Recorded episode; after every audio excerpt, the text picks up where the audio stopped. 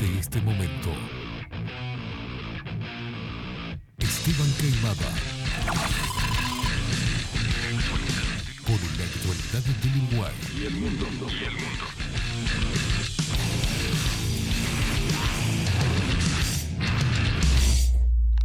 Bajo la lupa.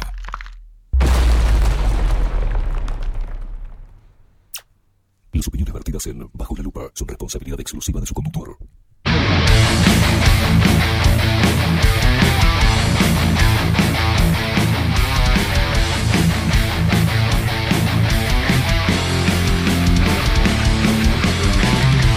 Muy, pero muy buenos días. Bienvenidos a un nuevo programa de Bajo la Lupa por aquí por bajo la lupa.uy.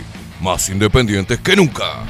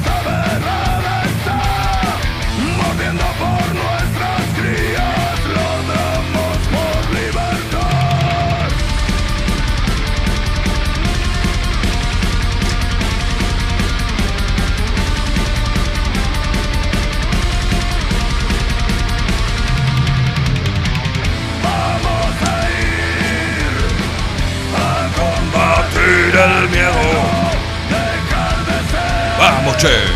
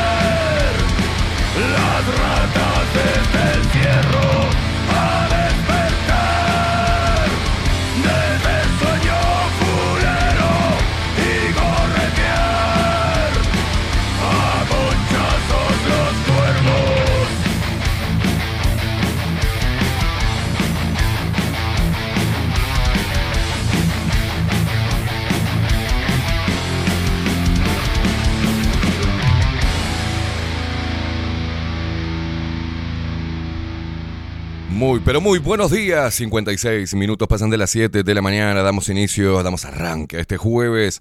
Jueves primero de diciembre. ¿Qué tendrá, no? De especial. Diciembre, se termina el año, señoras y señores. Se termina el año. Las cajitas, ¿qué pasa? Tengo un quilombo con las cajas. Tengo todo enquilombado el estudio. Señoras y señores, qué calorcito. Hoy se viene el agua. Parece que se viene el agua. 23 grados. Vamos a presentar al equipo de Bajo la Lupa, ¿le parece bien? Tenemos en los controles a Facu, eh, que está ayornándose con todos los, los botones. Rodrigo está de vacaciones, está en Cancún. Nos acaba de decir que ya, ya está tomando, ya está tequilando en la playa. En la web, el señor Miguel Martínez. Video y fotografía Adolfo Blanco. Nuestras voces comerciales, las mejores, las más profesionales, como la hermosa voz de Maru Ramírez. Bienvenidos a Bajo la Lupa. Y la voz de Macho, la voz de Trueno, de Marco Pereira. Bienvenidos, luperos. Y quien nos pone al aire y hace posible esta magia de la comunicación. No sé cómo va a salir hoy. Estamos hablando de él, el otro Benjamín. ¿eh? Facundo, el vikingo, Casina.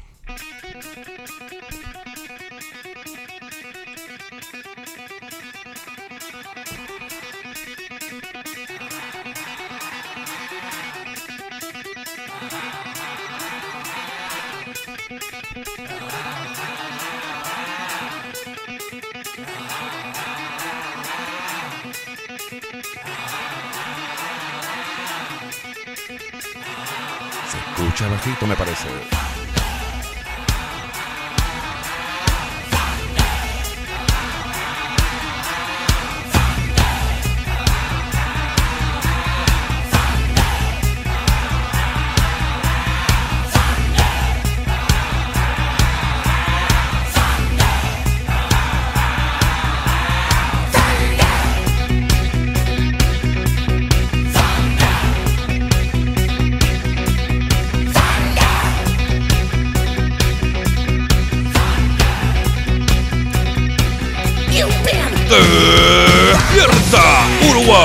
Todo el rock de Bajo la Lupa por aquí por bajo la lupa.uy. Más independientes que nunca.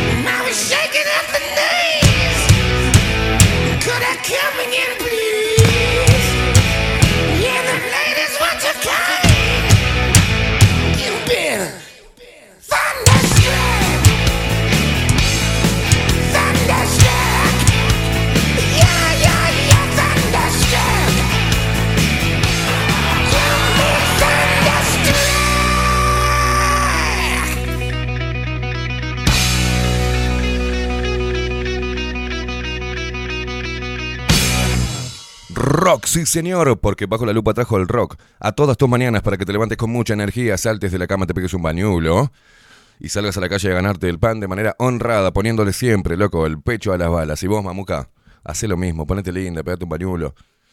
Qué lindo que es la mujer recién bañada de mañana, imagínate. Tomate un cafecito jurado, unos mates y salí a la calle y ponele los pechos a las balas.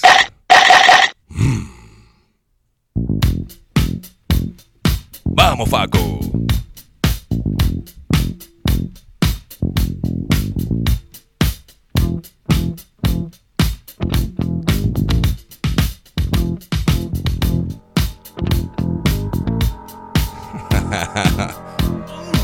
Dale que sale la fusión, dale que, dale que fusionamos.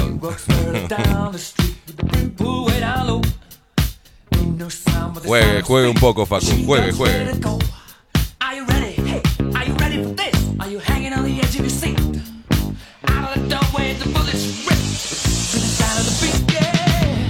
Dale que sale, dale que sale. Se despierta el interior del país. Los paisanos guapos y las paisanas another one piernudas.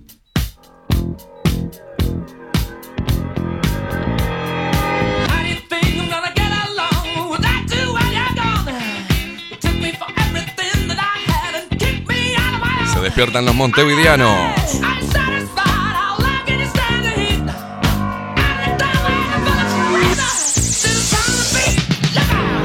Se despiertan los uruguayos que nos escuchan y nos ven a través de bajo la lupa.uy y también a través de Twitch. Aguante los twitcheros.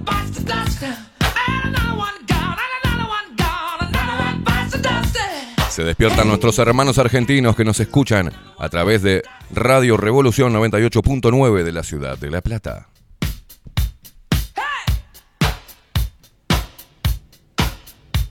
Arrancamos cabeceando, ¿eh?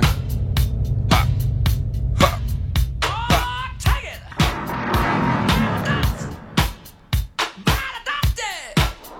Mueve el toto, mamu.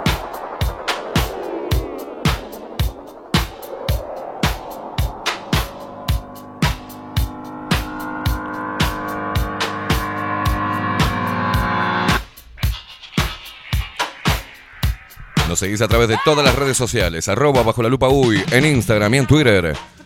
En Facebook también, nos encontrás en todos lados, ¿eh? Arroba bajo la lupa uy en Facebook, en Twitter y en Instagram. ¿tá? Y a mí me seguís a través de todas las redes sociales también, arroba Esteban Queimada. Fácil, en Instagram, en Twitter, en Facebook. Y también ahora, discúlpenme, pero soy una persona famosa, viral, en TikTok.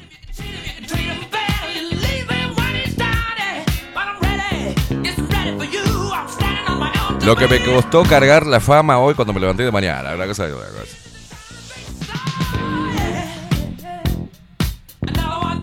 Andamos molestando a feminazis por todas las redes.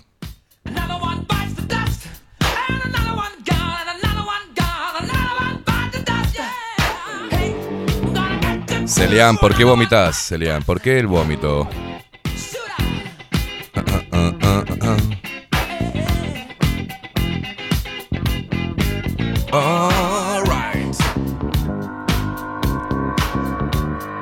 Comunicas a través de Telegram con nosotros, ¿eh? Busca en Telegram, arroba bajo la lupa hoy. Arroba bajo la lupa hoy nos encontrás. Si no, agendate el teléfono 099-471-356. 099-471-356. Celian dice TikTok. Es la misma mierda, Celian, que Facebook, que Instagram, que Twitter, que Twitch. Es toda la misma mierda. No se pongan en boludos. ¿tá? Pues la idea es a través de todas las redes, enviar un mensaje que moleste y que sea contra a todos los que nos quieren imponer, hasta que me censuren. Así que dejen esa boludez como Celian de decir, ay, TikTok, qué asco. Uno hace de las redes sociales, las redes sociales no lo hacen a uno. Así que fíjate lo que publico y fíjate lo que hago y fíjate lo que haces y fíjate lo que pones en las redes sociales. Trata de contribuir en algo, usa la cabeza. Son las herramientas que tenemos. Y hay, hay que empezar a utilizarlas en contra de los mismos que nos quieren llenar la cabeza de pelotudeces. Señoras y señores, no me hagan calentar desde temprano, ¿eh? Que por, esa, por ese radicalismo hay mucha gente que está dividida y no hace un carajo. ¿ah? No hace un carajo. Yo intento hacer algo con las herramientas que tengo. Poneme rabioso.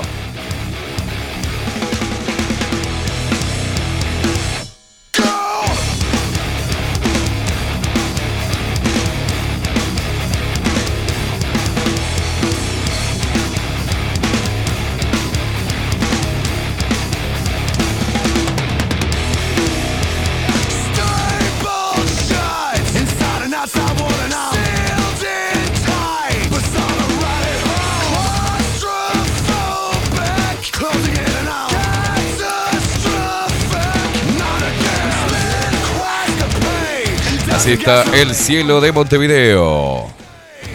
Nublado, gris.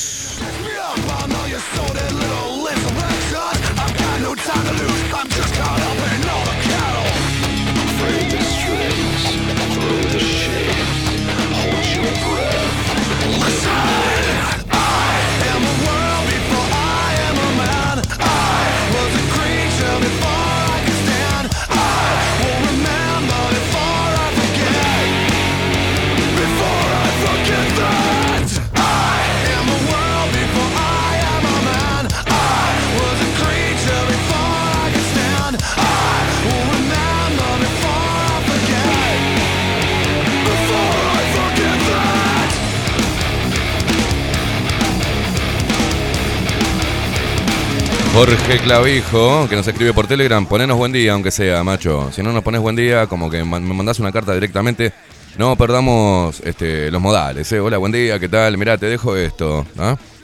Si no, no te leo, Jorgito. Juan Carlos, ¿qué dice? Juan Carlos. Buenos días, equipo, escuchando desde el laburo, como siempre. Saludos desde Tacuarembó.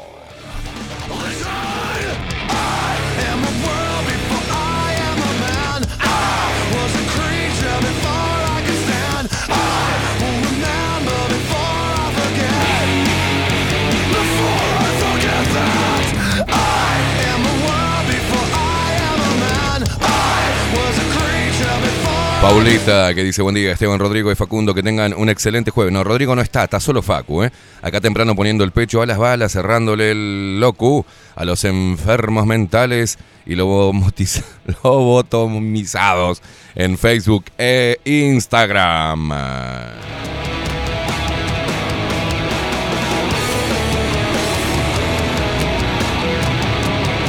Nati Ramírez dice, hola, volví. Saludos a toda la disidencia incontrolada, papá, dice. A las femibolches, no diga feminazis. Tenés razón, son femibolches.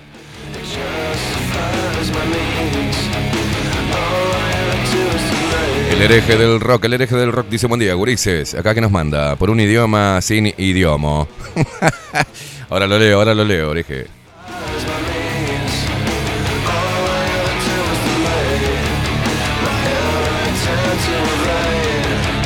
No, Juancito, por favor. Buen día, ahora sí, esa camisa de proxeneta te queda mucho mejor, no la blanca de mozo. Dice abrazo, Juancito.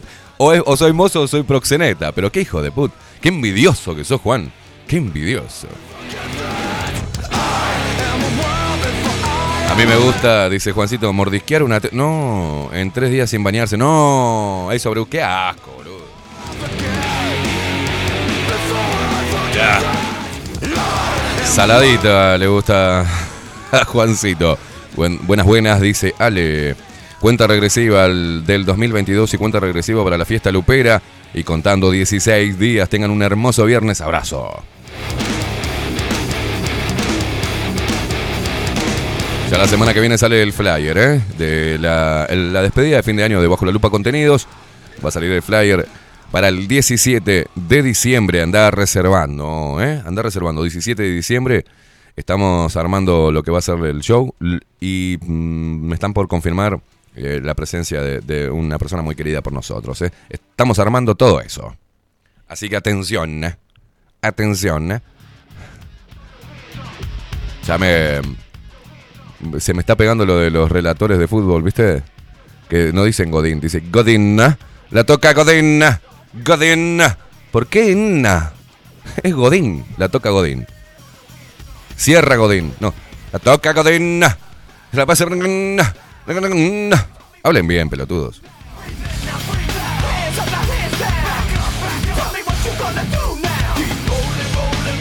Ana Carela, buenos días, mis queridos locos lindos y toda la barra lupera. Bienvenido, Facu.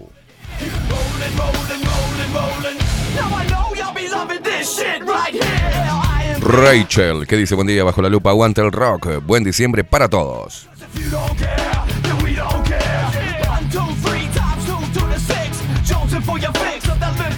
Pame, mm, Pame, ¿cómo? Eh, Pamela es lindo nombre, ¿viste? Pero es un nombre que no puedes decir sin que sea sexy. ¿Cómo te llamas? Pamela. Había una publicidad muy vieja que decía, mmm, Pamela, qué pan dulce. ¿Vos- ¿Usted se acuerda de eso o no? Hay que buscarla, hay que buscarla después. Decía, mmm, Pamela, qué pan dulce. Pame dice, buenos días, Luperos, Esteban y Facu. Yo también desde el laburo escuchando. Grande, guacha. ¿Qué querés que te lo diga de vuelta? Va. Mmm, Pamela, qué pan dulce. Así decía la publicidad.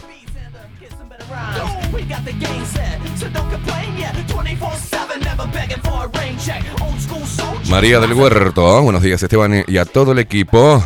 Pamela, no te rías, Pamela.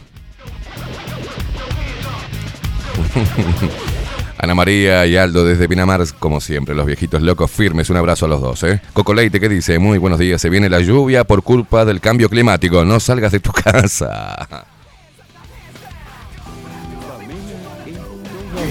Ah, ¿lo, lo tenés ahí? Pan dulce, Pamela. Qué pan dulce. Qué pan dulce, Pamela.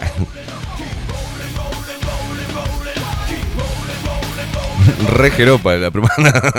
Claro, creo que era una chica que iba con el pan dulce y le mostraban el loco, pero bueno, así se vendía antes, ¿viste? Estas cosas horribles de la cosificación de la mujer que hacían con la publicidad, ¿eh? Qué espantoso, agarrar a la mujer como un objeto, como un objeto sexual. Espantoso, espantoso.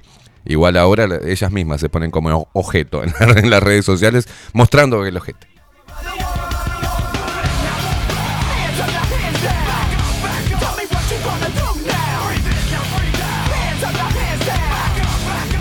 Encanta porque va contra la cosifica- cosificación de las mujeres y salen en bolas así. Dale, papu, si te encanta salir en bolas, decilo. Pamela dice, no me acuerdo de eso, ¿eh? Y eso que soy viejita, pero creo que es argentina la, la publicidad. Es argentina. Qué pan dulce, Pamela.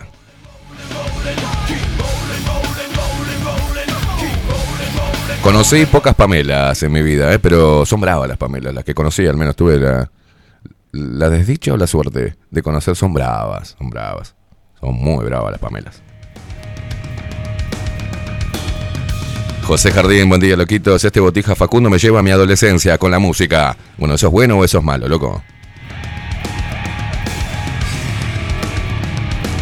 Que dice Mabel Trillo, buenos días Esteban Facu y todos los luperos. Quiero una semana que tenga solo sábados y domingos. Dice, buena jornada. Al menos está más fresco. Dice, abrazo, abrazo.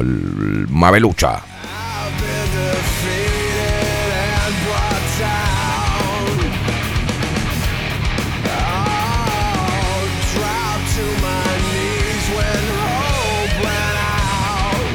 Juancito, hoy estás bien masturbero, ¿eh? Dice, yo me acuerdo de Pamela, de apellido Chu. No, no, no sea, es un chiste viejo. No seas, no seas, no seas guarango.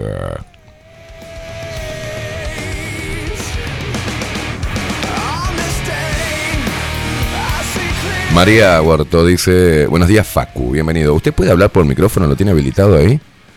Ah, Así lo saluda la gente. Buen día, Facu. Vikingo Casina, ¿cómo le va? ¿Cómo andamos? ¿Todo bien? Bien. Se escucha un poquito bajo, pero... A ver. Hola, hola. Ahí Bien, bien. Un poco Lo, más. lo está saludando la gente. Eh, hola a todos. Oh, oh, está escueto el hijo de puta. Ahí lo saludo, no joda más, ¿eh?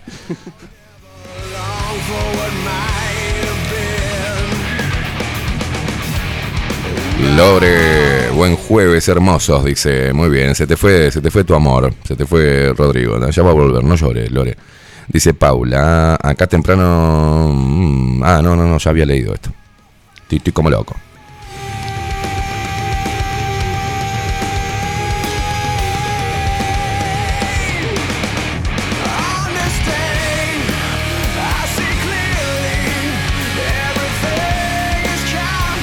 Hoy se viene Aldo Mazzukeli, su columna Extramuros. Atención, en un ratito nada más.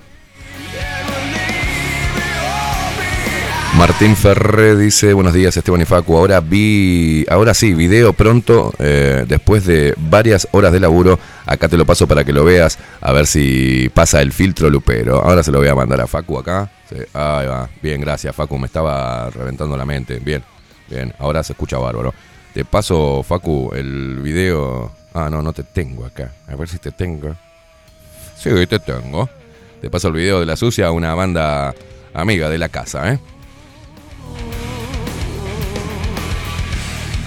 Buen día, Facu, te dice Coco Leite, ¿eh? Marta que dice feliz jueves, Esteban Facundo y audiencia, Fray Ventos presente. Acá ayer mucha tormenta eléctrica y un chaparrón grande. Dice, mira, hoy está linda la mañana en la villa. Abrazo.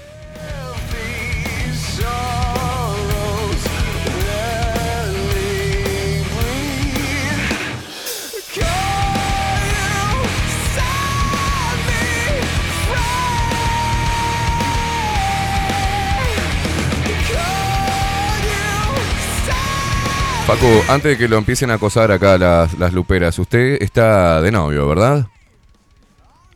A ver, tranqui, tranqui. Felizmente de pareja. Felizmente en pareja. Alana es, un- es Alana. divina, la conocimos en una de las fiestas luperas. Y también, ¿qué, qué hace? ¿Escribe? Eh, sí, está estudiando licenciatura en comunicación. Licenciatura en comunicación, así que se va a venir para acá a laburar. Perfecto. Toda la familia acá laburando en bajo la lupa contenidos. Ahora voy a leer algo que, que escribió Alana, que usted me lo, me lo alcanzó ayer con este. ¿Cómo no? ¿Qué, qué edad tiene Alana? 25. 25. 25. Hay esperanza en la juventud. Hay esperanza en la juventud, ¿eh?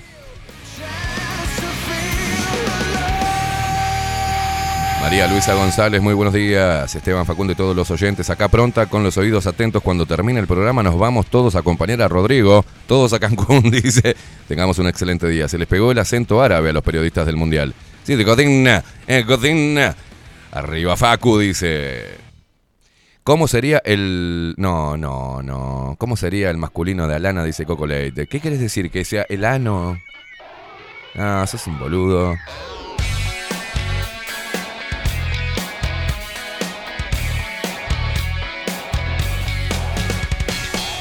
Rosep dice: Hola Esteban, bienvenido Facu. Ana Carela dice: "Relaj- Relájate y disfruta, Facu. Somos todas, todo gente de bien. Bien locas, son.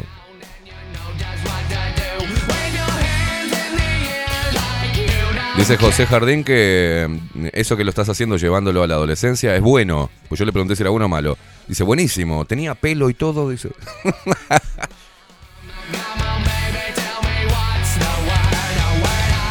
Bueno, José Jardín, eh, José Jardín y, y su hermosa pareja eh, arrancaron un emprendimiento. Mandanos el flyer por acá, José, así te hacemos publicidad, ¿eh? Javier Sixto Gariboto, buenos días, trolos alfas. Vamos que vamos, dice Nelly Sánchez. Eh, muy buenos días, luperos bellos. Tengan todos ustedes un excelente día. Los escucho luego, de tarde. Ya entro a trabajar. Los amo, hermosa gente, me hacen bien, dice Nelly. Qué divina.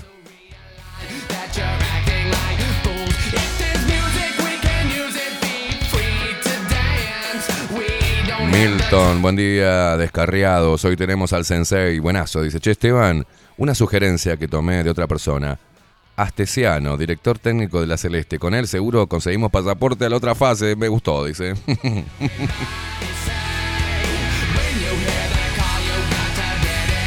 Gerardo me mandó algo, pero si no dicen buen día, no le leo un carajo, hermano. Acostúmbrense a decir buen día. Y dejen de mandarme videos que ya vi un montón, me mandan por todos lados. Agustín Pelerey, buenos días equipo y audiencia, buen jueves para todos. El masculino de Alana, siempre, siempre Alan, dice, esperando al sensei. Dale. Andate y volvé cuando venga el sensei entonces.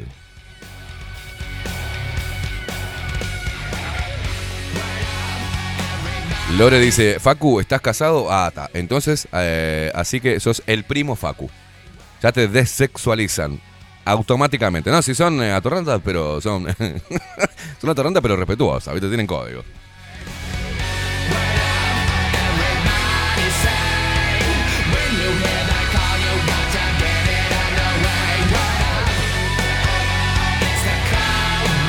Alfonsina de Marcela dice, te lo paso lo de José Jardín. Eh, acá nos dice, buen día.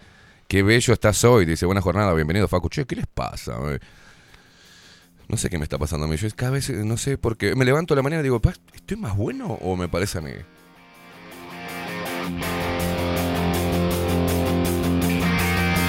Llego tarde por eso, porque me quedo mirando fijamente al espejo y digo, pa, boludo. Fuerte que estás, chabón.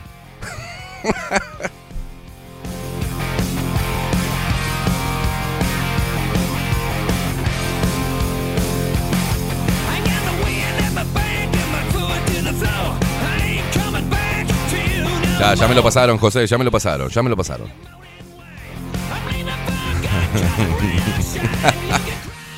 Agustín, ¿qué dice? También, también los escucho a ustedes también. Dice, no te pongas mimoso. "No, Ay, estoy esperando que venga a unir. Ay, estoy esperando que venga Aldo. No esperen nada, vayan a escuchar otra cosa, hijos de puta.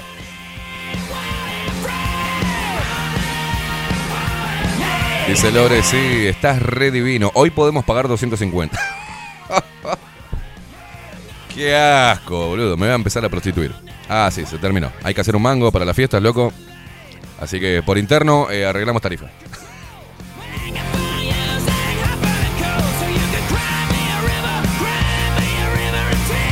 Nati Ramírez dice atorrantas pero respetuosas. Me muero.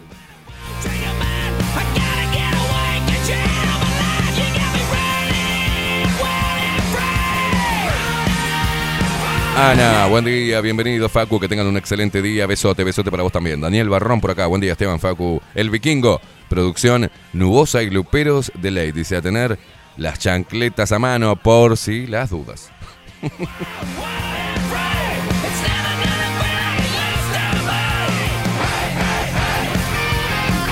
Mike, Mike, ¿qué dice? Eh, Mike DeLorean. Eh, Cibernauta es Laura de Parque del Plata, que hace bien en poner su nombre primero. Buen día, Luperos, Esteban y Facu. Dice acá Mike, buenos días y saludos desde España, Esteban. Bueno, un abrazo para ti, tío. Joder. Claudia Barú, buenos días, Facundo y Lupero. Esteban, Facundo y Luperos. Gris y húmedo día de jueves. Qué lindo que son los días húmedos. Vamos, Facu, que de poquito vas a entrar en confianza. Suéltese, Facu, dice.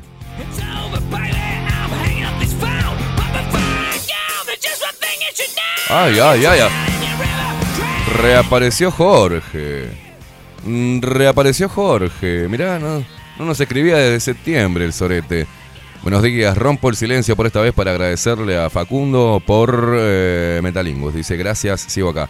¿Y ¿Por qué, qué estás en silencio? ¿Te llamaste a silencio? ¿Qué te pasa? ¿Qué te pasa, Jorgito? ¿Estás enojado conmigo o algo? ¿Qué te pasó? Contame.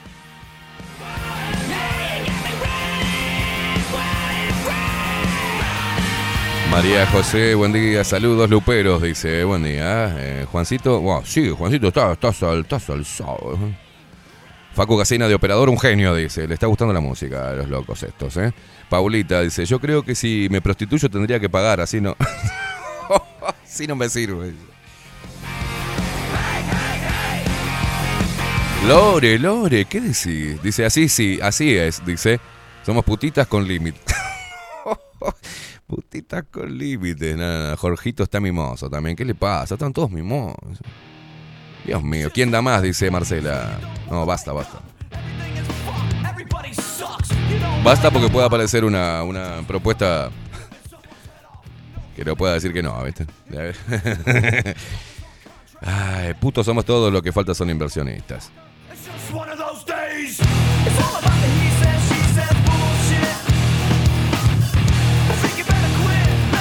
Bueno. Stefan, ¿qué nos dice? Buenos días. Buenas, buenas tardes. ¿Qué? Ah, no, porque esto es de ayer. Pero me estoy yendo al carajo. ¿Qué estoy haciendo?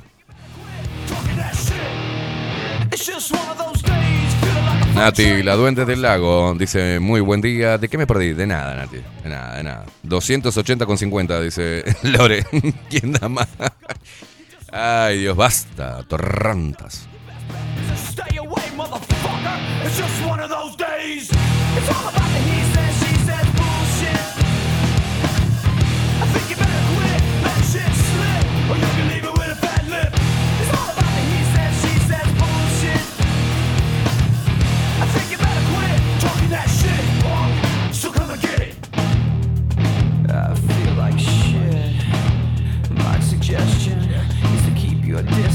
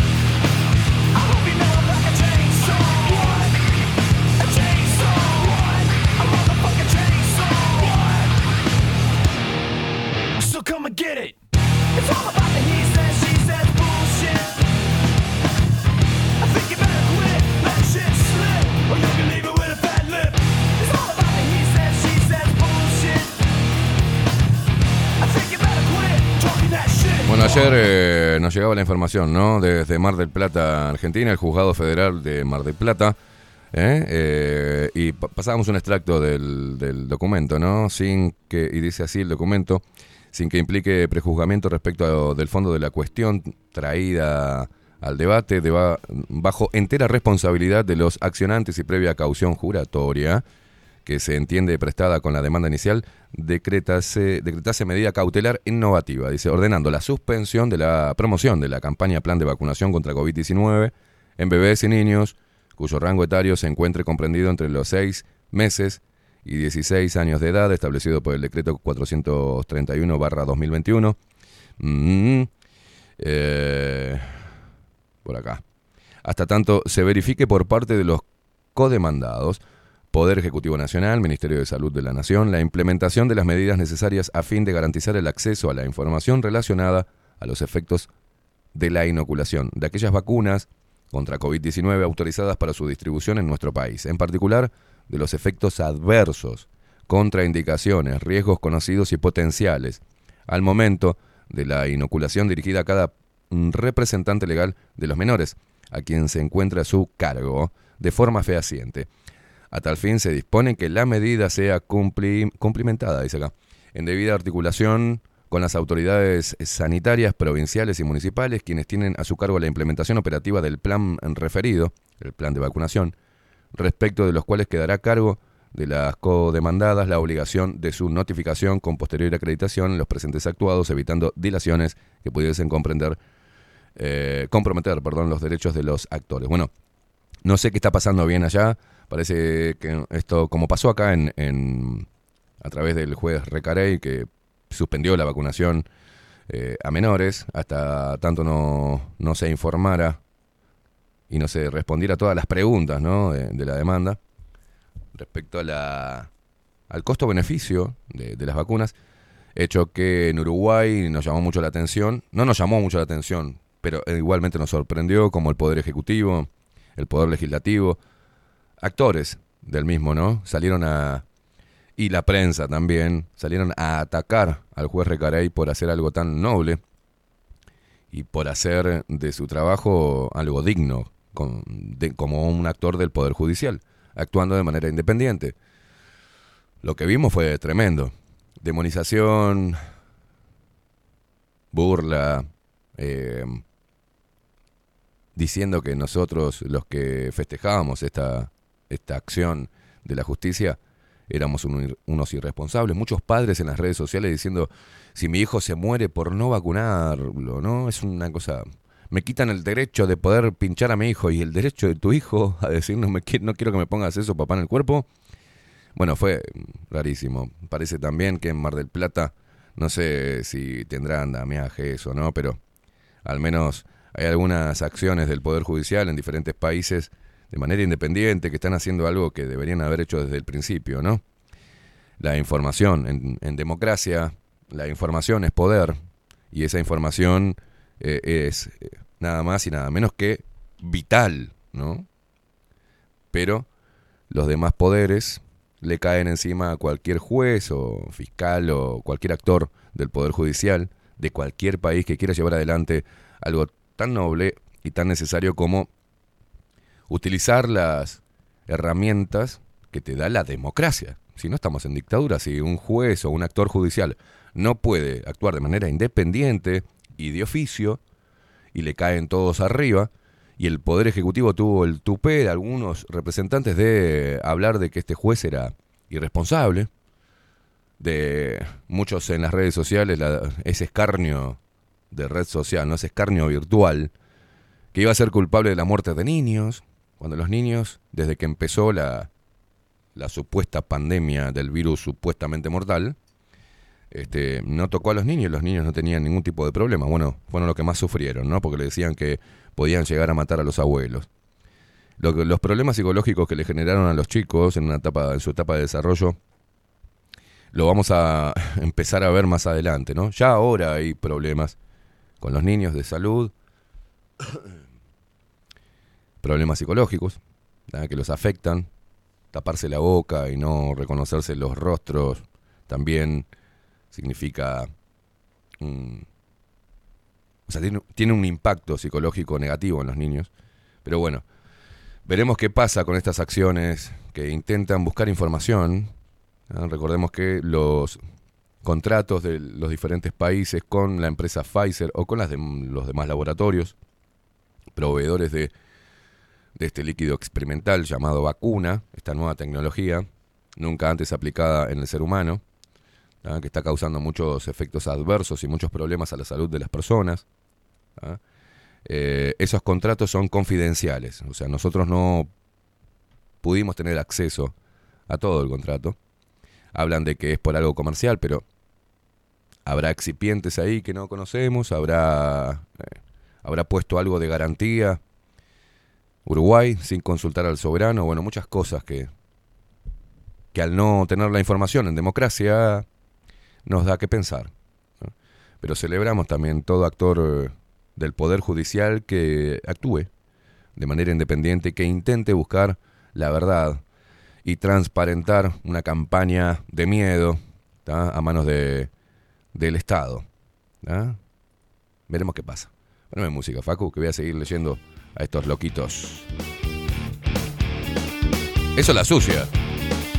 ¿Qué es? Es, es muy parecido al... Pará, pará, pará, ¿qué es? ¿Qué es? ¿Qué es? Para ver. Rage Against the Machine. Pero, arrancalo de vuelta.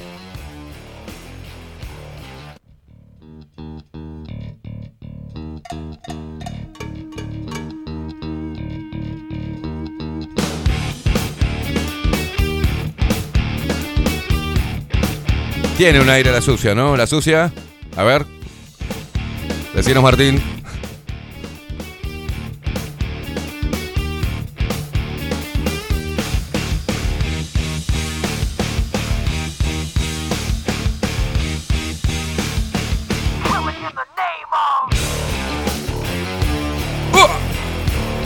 Mara dice buen día, gordito. Buen día, gordita.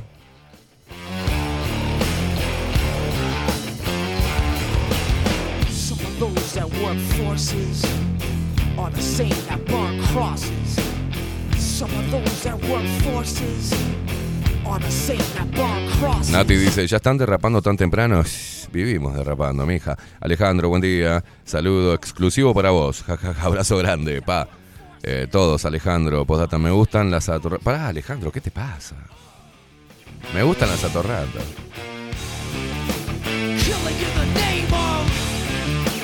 María Luisa González dice, yo no era así. Me echaron a perder acá.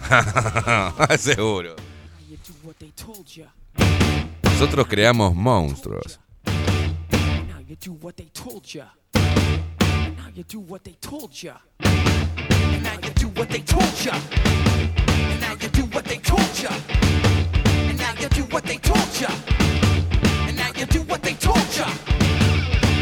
Wilson Esteves dice buenos días. Zorretes a valorar eh, eh, las carnes, 650, buena jornada.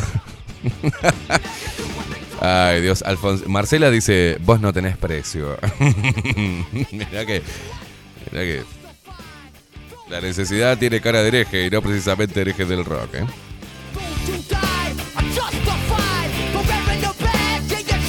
Rosy Rock, buenos días, locuras, buenos días, guacho. ¿eh? Eh, Leo Méndez, ¿qué dice? Buen día a todos, buena, buena onda para Facu, abrazo, dice, te manda Leo, che. Eh, Nati Ramírez está escribiendo como loca, dice, no lo, no lo tienen al portugués, no lo tienten al portugués que nos quedamos sin magas, sin patutiros. Ay Dios, un logro al fin en Argentina. Bueno, veremos Nati que- cómo sigue eso, ¿eh?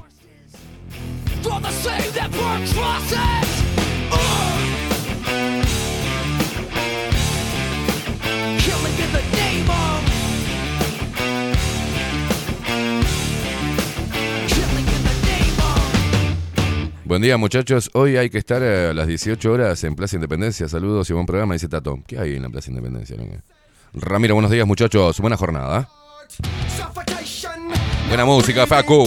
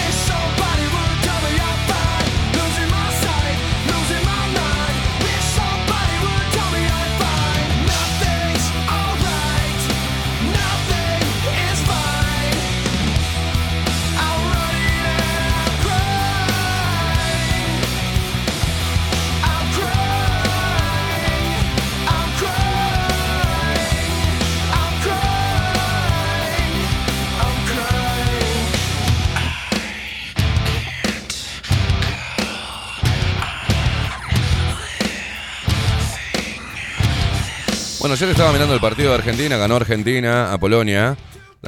Pero, a ver, a mí me sonó raro. Me sonó como. Un Polonia que salió a esperar. Un penal que nunca fue a Messi cobrado a través del bar. Mm. La verdad que.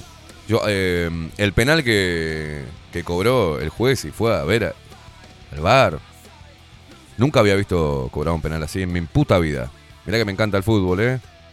Jamás había visto cobrar un penal donde el arquero sale a rechazar la pelota y el guante levemente le toca la cara a Messi sin incidencia ninguna en la jugada porque Messi ya había cabeceado. En serio le pusieron un penal y lo mejor que pudo pasar, hubo justicia porque lo atajó el arquero. Es lo mejor que podía pasar. Pero digo, cuando vi eso dije, ¡pa! Qué arreglado que está todo esto, ¿eh? Que hay que hacer que Messi siga en el Mundial para que sigan facturando. Raro, no me gustó ayer. Hablé con unos amigos y me dicen, no, vos no seas tan desconfiado. Eh, mirá, Polonia sabía que, que si un gol más de México o un gol más de Argentina lo podía complicar. O hasta una tarjeta amarilla o una... O sea, a ver. Rarísimo. Rarísimo. Estuvieron hasta el final, bueno, que sea, dijo Polonia, que sea lo que, lo Dios, quiera. Este, vamos a meterlo acá atrás. No vamos a presionar mucho a Argentina, vamos a dejar un poco suelto a Messi. Fue rarísimo. Fue muy raro, la verdad. Muy, muy raro. A mí me... Fue como un gran arreglo. Me olió arreglo. Porque podían haber cualquier cosa, podían haber hecho, ¿no? Pero algo tan notorio como cobrar un penal porque un guante del arquero. No, el arquero mismo decía, como diciendo, ¿qué es esto? O sea, nunca había visto cobrar un penal así. Menos en esa jugada, jamás. Jamás, jamás, jamás. Raro, me sonó raro. No me gustó.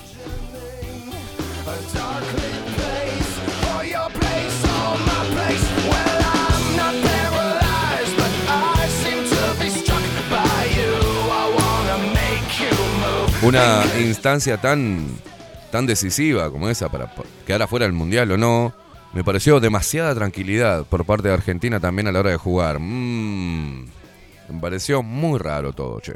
Muy raro. Y esas cosas a mí no me gustan, ¿viste? El teatro, Messi nunca hace teatro. eh, muy pocas veces lo he visto hacer algún teatrito, pero siempre lo cagan a patada y se levanta. Pero esta vez se agarró la cara, se tiró al piso. No me gustó, no me gustó la actitud de Argentina, no me gustó la actitud de Polonia, no me gustó un carajo. Hubiese preferido que, sinceramente, que, pase México, siempre, ¿no? Eh, Que hubiese pasado México, no pudo México. A último minuto los árabes. eh, Los árabes para romper los huevos, una selección de mierda. Solo para romper los huevos, Arabia. No es un país futbolero, es un país de. Pinchando las pelotas en México tenía que estar. Es más interesante que esté México, más apasionante que esté México en el Mundial que Arabia. Y que Polonia, que no ha hecho una mierda nunca Polonia en el Mundial. Pero bueno, así es el fútbol, cada vez más mediocre y cada vez más raro, ¿eh?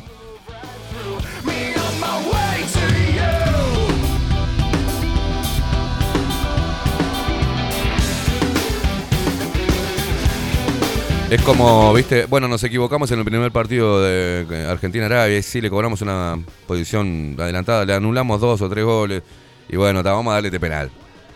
Y lo bien que hizo, qué arquerazo que tiene Polonia, ¿eh? Polaco anda volando el loco. Este, y se lo atajó. Tomá. Por tramposo de mierda, no me gusta. No está el fair play, señores, fair play, por favor.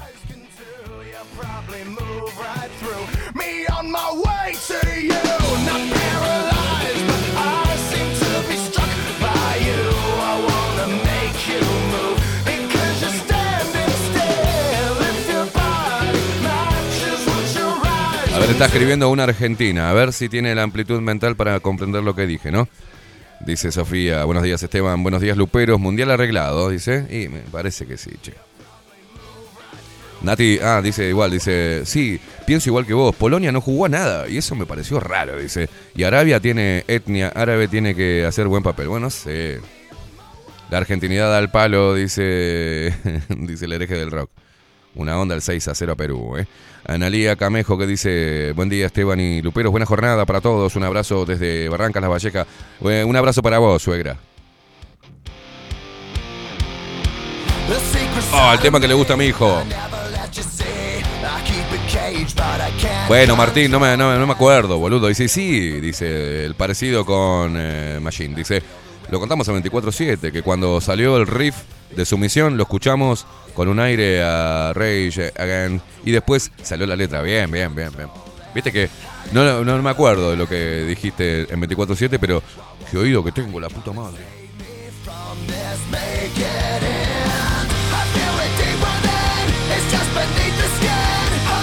Oh, para, Nati, la duende. Anoche me afanaron la bici eh, de la puerta de casa, dice. Haría un descargo, pero ni vale la pena calentarse. Por la sociedad de mierda en la que vivimos. Entre los chorros de mierda y las cabecitas atrofiadas, no sabes para dónde arrancar. Wow, qué cagada, Nati.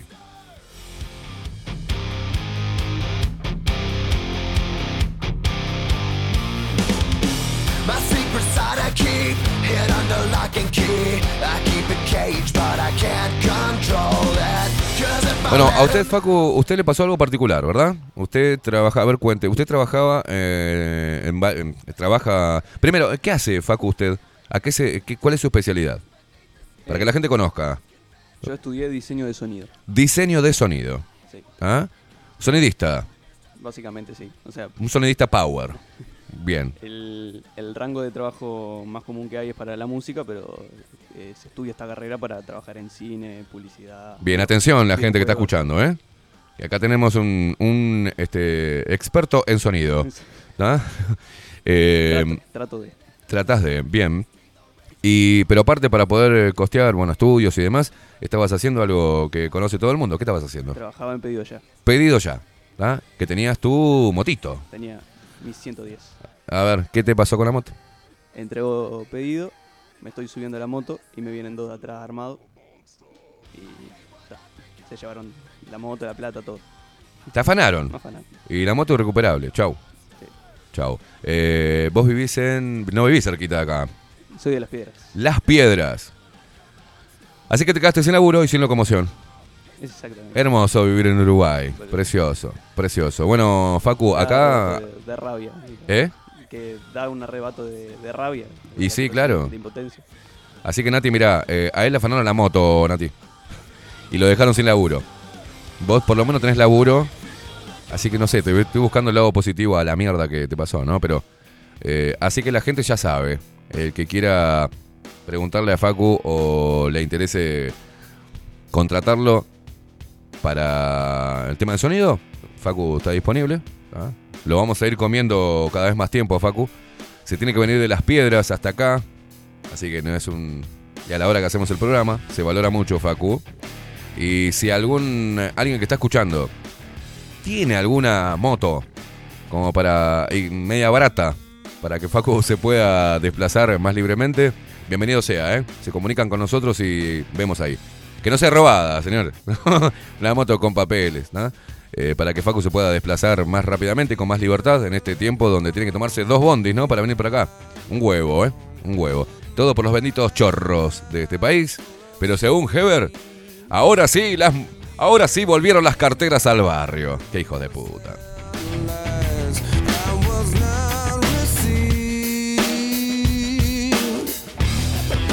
Solo por esto de ya, muchas gracias. ¿Cómo, cómo? Solo por esto, muchas gracias. Por favor, hacen los monos en el circo, mi amigo.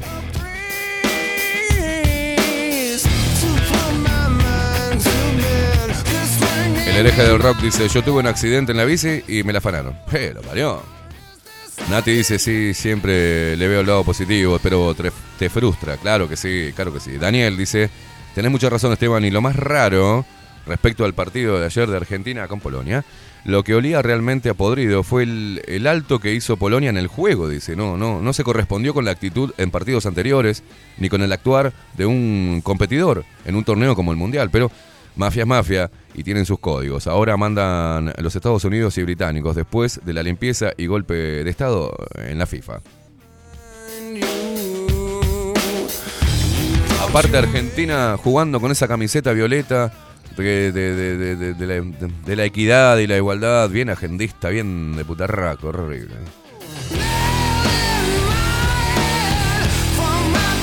Aparte dijeron, no, aparte el azul es mufa, la camiseta azul es mufa. Dale, sí. Igual, igual de mufa que México 86 y el partido contra los ingleses, ¿no? Dale, hermano.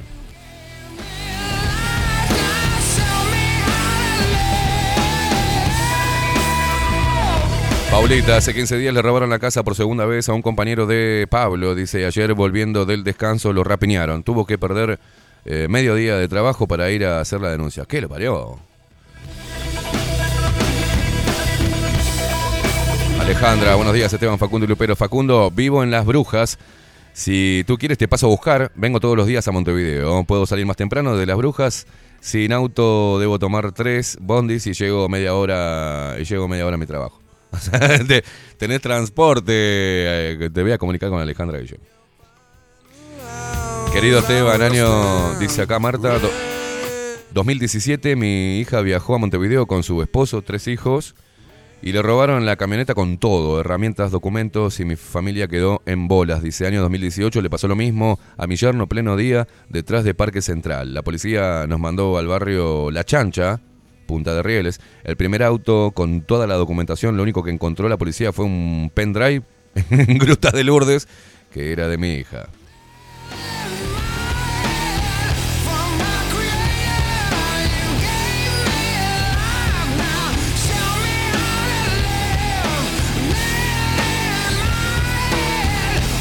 Vicky, Vicky dice acá en Twitch, a mí me el auto de la puerta de mi casa me afanaron, pero la puta madre.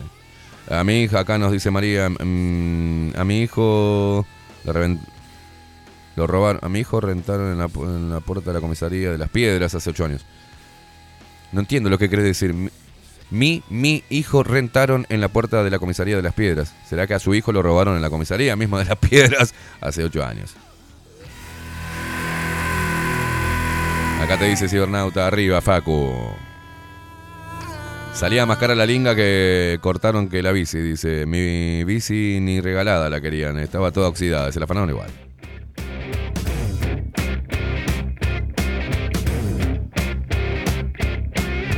Buenos días, opino exactamente igual que vos con respecto al partido de Argentina. Dice, se hizo justicia cuando le, le atajaron el penal, dice Marta.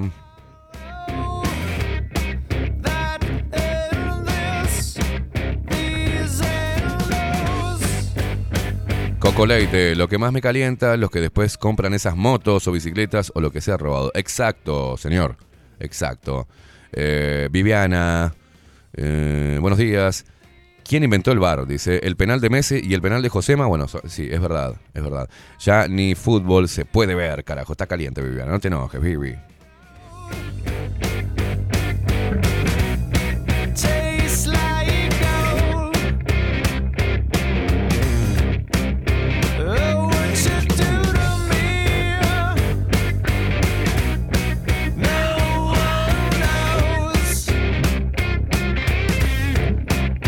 Anita, buen día, locos lindos. Lo único bueno de Polonia fue el arquero, dice, le puso todo, los jugadores pintados. Abrazos y besos.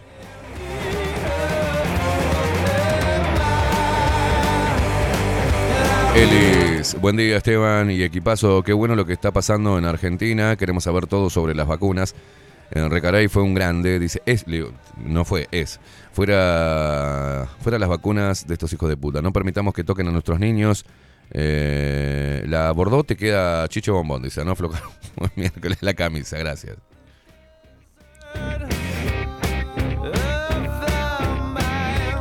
Bueno, dice Ana, si la gente no comprara robado no habría mercado para los chorros. Exacto, este, es oferta y demanda. Yo ya dije una vez que siendo guacho había comprado un par de, cosas robadas, ¿viste? Digo, bueno, si al final nueva no, no puedo acceder y me venía uno de estos locos y he comprado un par de cosas robadas. Y después lo que me pasó fue la vida, que me arruinaron una fiesta robándole eh, la batería del camión a mi viejo, ah, que salía un huevo, una camioneta, una, una batería enorme. Un primero de año, no podíamos, quedó parado el camión ahí, tuvimos que hacer un montón de cosas para, para poder arrancar ese camión si pudiera ir mi viejo. Eh, nos cagó todo, nos cagó todo, nos cagó todo. Y dije ahí, cuando me tocó en carne propia, dije pensar que uno se esfuerza. Aparte, mi viejo había hecho un esfuerzo terrible para, para poder sacar ese camión en cuotas. Un camión usado, que estaba en un taller tirado, un huevo. Para poder trabajar era el camión, ¿no? Una herramienta de laburo. Y ahí dije, nunca más en mi vida compro algo robado. No me importa si vale 10 mil dólares y viene y me lo venden por mil pesos. No lo compro. Porque eso que te vienen a vender, estos chorros hijos de puta, ah, se lo sacan a una persona que quizás hizo un esfuerzo enorme por comprarlo o todavía lo estaba pagando. Y le arruinan todo, su economía. Aparte el momento espantoso, no te recuperas más, siempre te queda, psicológicamente te queda- quedas mal, no quedas bien, quedas perseguido. Pero bueno, y mm, dije, claro, si yo compro, los tipos roban para venderme. ¿No? Porque es así. Está el delito de receptación, ¿no? Pero no compren nada, loco, por más que los tienten, no compren nada, nada, nada, por más que no tengas plata y te ve- y decís, bueno, para acceder a esto compres, no, no, porque el día de mañana te vas a esforzar mucho por comprar algo, este, y te lo van a arrebatar en dos segundos, y, es muy frustrante, como dice Nati, así que no compren cosas robadas, loco, aunque los tienten, no compren cosas por izquierda, ¿ah? No lo compren, no lo hagan, no lo hagan.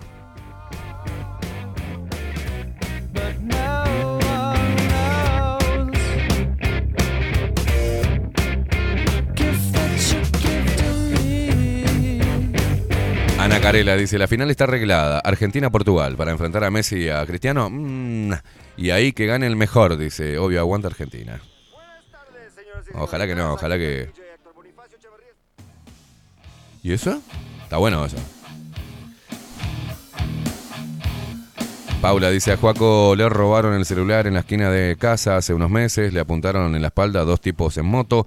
El pendejo que lo apuntó tenía 12 años, tendría, dice. El teléfono me importa, no me importa, dice, el miedo que le dejaron es imponente. Recién ahora está volviendo a salir tranquilo, pero aún al escuchar una moto medio cerca se pone nervioso.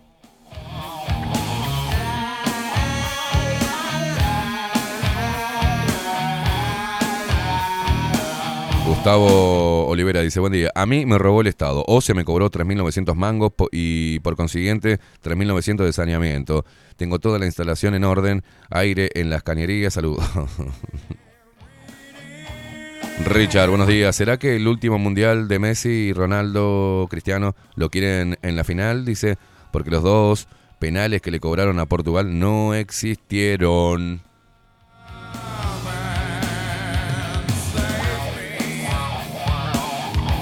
No, aparte, a Argentina le servía salir primero en el grupo, porque enfrenta a Australia ahora. Y se salvó de enfrentar a Francia, que yo creo que Francia se le comen dos panes a Argentina. Pero bueno, veremos.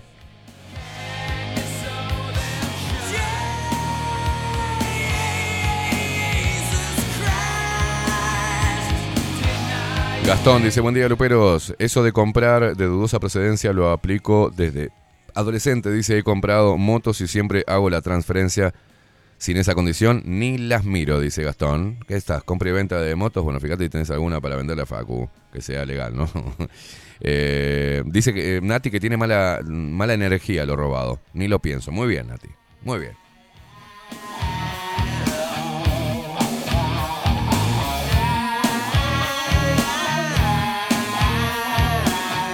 Dice Sofía, a mí hace años me robaron a punta de pistola. Me pusieron un arma en la cabeza y luego a mi esposo en el pecho. ¿Qué lo parió? Yo sé lo que es. A me pusieron un revólver en, en la nuca y gatillaron dos veces y no salió la bala. En la Argentina fue precioso ese momento. ¿eh? No me lo voy a olvidar nunca más en mi vida.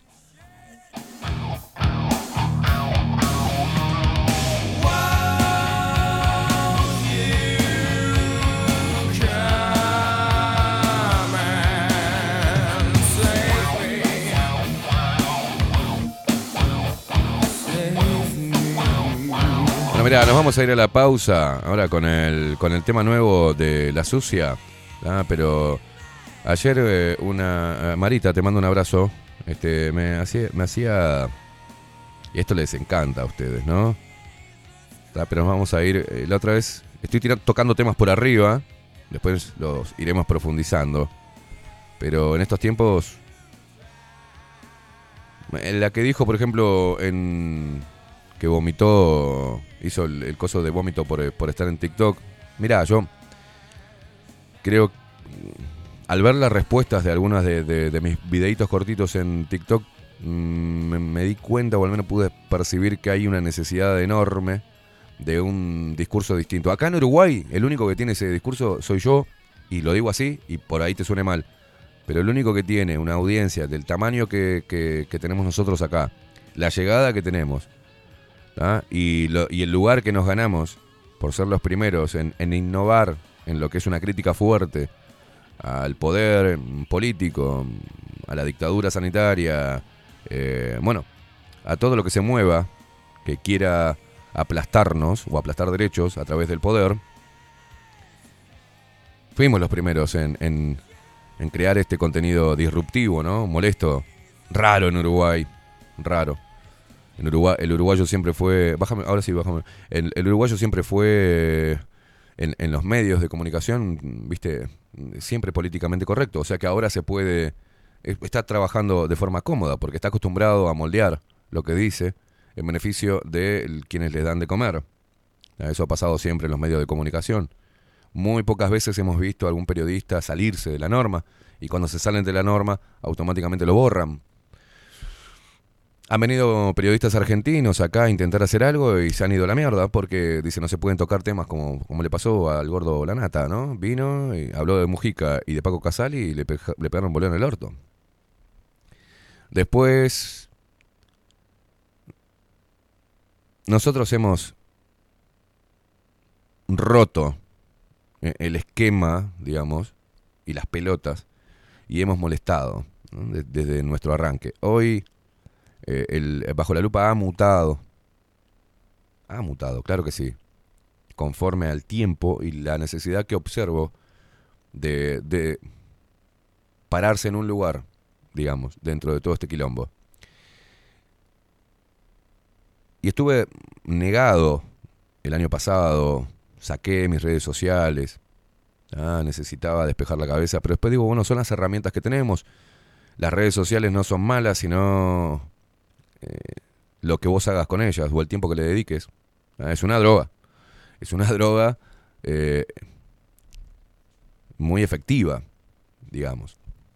Pero bueno, en esta búsqueda del equilibrio, tengo que entender también que yo tengo que dominar el teléfono y no el teléfono mm, que me... do- mm, no al revés, ¿no? El teléfono no me puede dominar, las redes sociales tampoco. La vida, vi- la gente vive en reglas generales todo en virtual, de manera virtual. Lamentablemente el hecho de, que nos expulsaran de algunas plataformas y nos censuraran y nos expulsaran de lo institucional, nos hizo tener que agarrar la herramienta que teníamos para seguir amplificando nuestro mensaje. Y eso es virtual. Entonces volví a las redes sociales. Ah, En algunas pongo algunas cosas graciosas o que tengo ganas de compartir para distraerme un poco. Y en otras intento dar un mensaje. Mis formas son complejas, ¿viste? Para lo políticamente correcto. Son chocantes.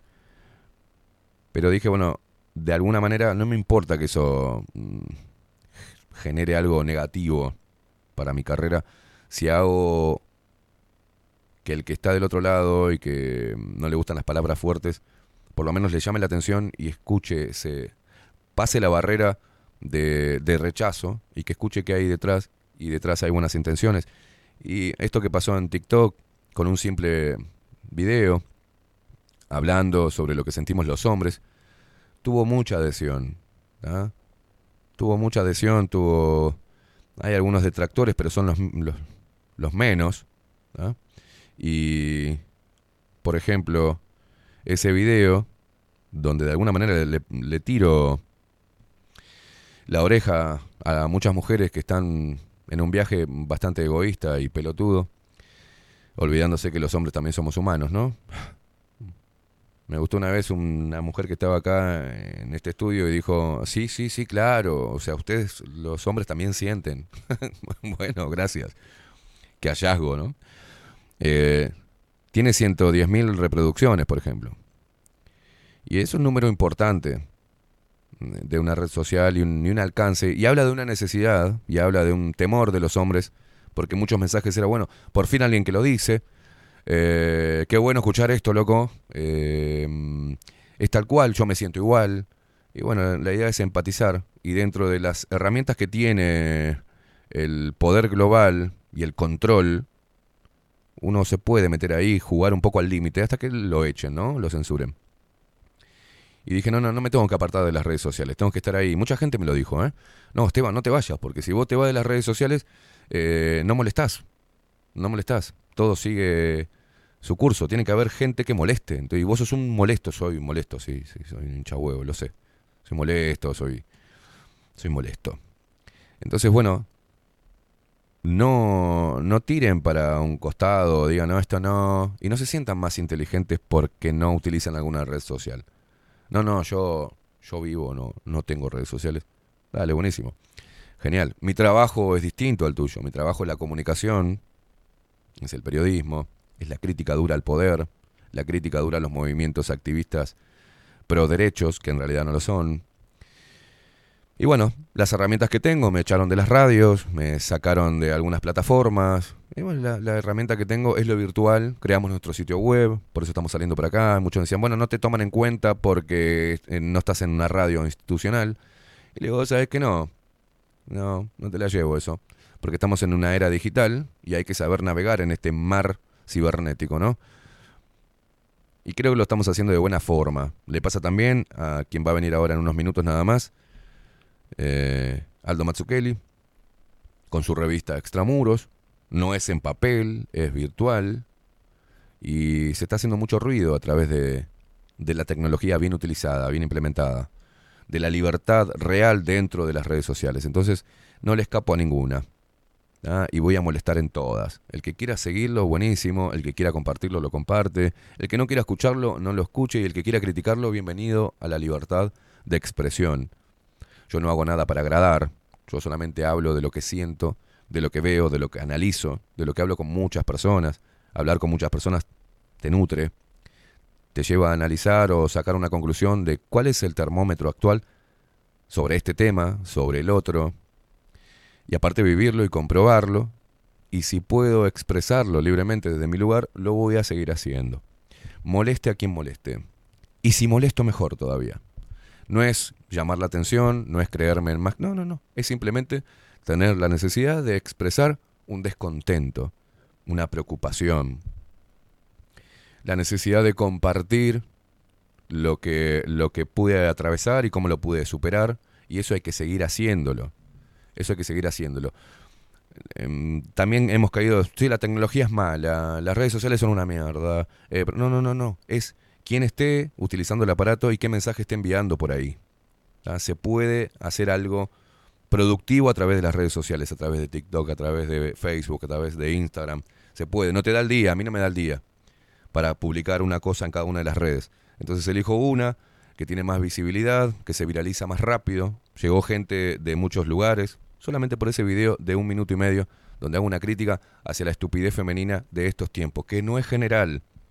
Obviamente, no hace falta que me vengan a decir no generalices, porque me da, eso sí me da ganas de vomitar, cuando me dicen no generalices. Pero no estás escuchando lo que estoy diciendo.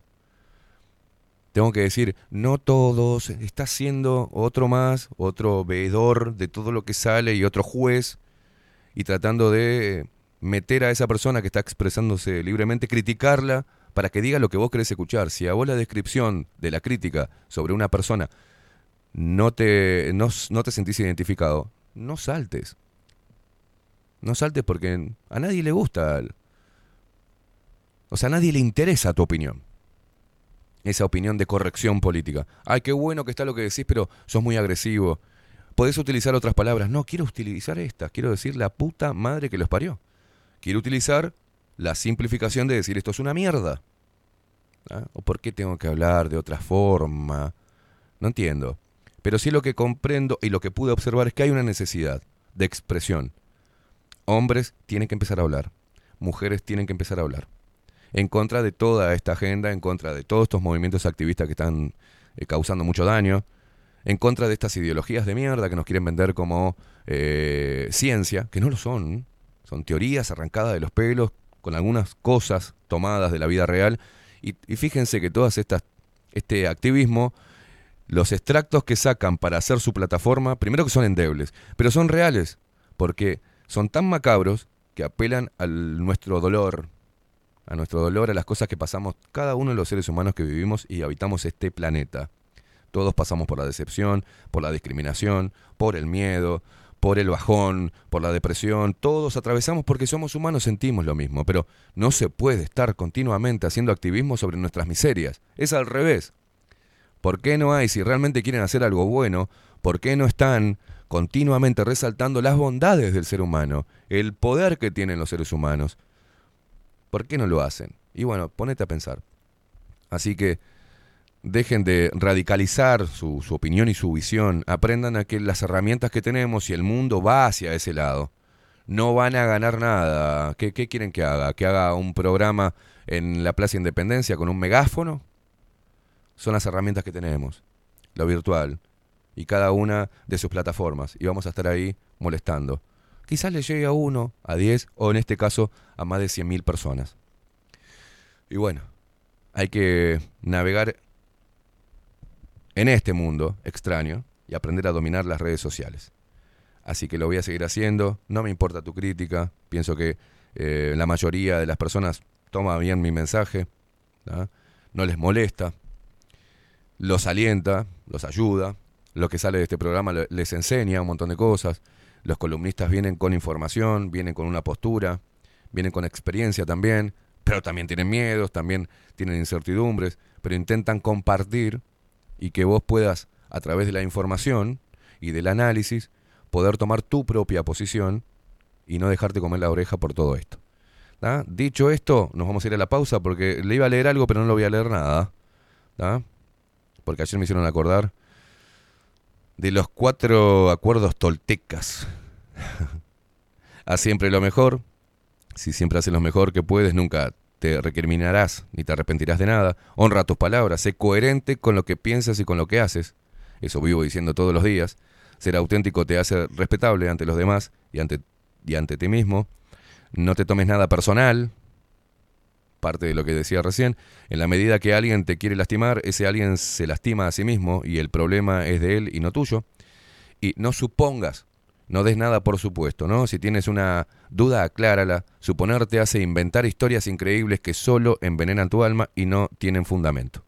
Nos vamos a la pausa con el tema nuevo de La Sucia. A la vuelta, Aldo Mazzukeli y su columna Extramuros. Pausa, ya venimos.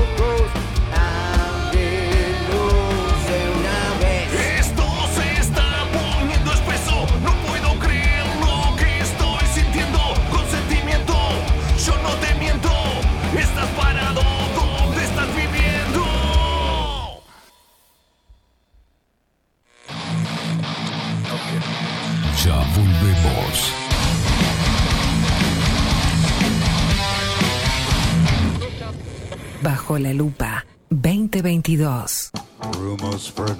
Rivero Hermanos, Barber Shop. Desde Salto a Montevideo.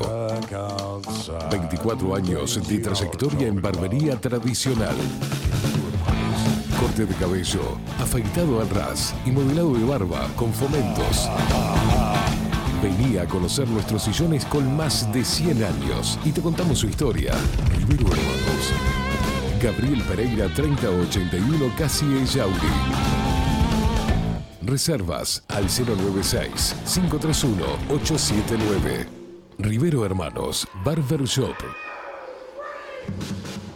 Mostrá tu mejor sonrisa. En Timbo, consultorio odontológico, te ofrecemos la atención y todos los tratamientos necesarios para recuperar tu salud bucal. Reserva tu consulta diagnóstico sin cargo al 099-750-182. Te esperamos en Colonia 1181, oficina 505, esquina Cuareim. Nombrando a Bajo la Lupa, obtendrás un 10% de bonificación. No postergues más la sonrisa que te mereces. Timbo, consultorio odontológico.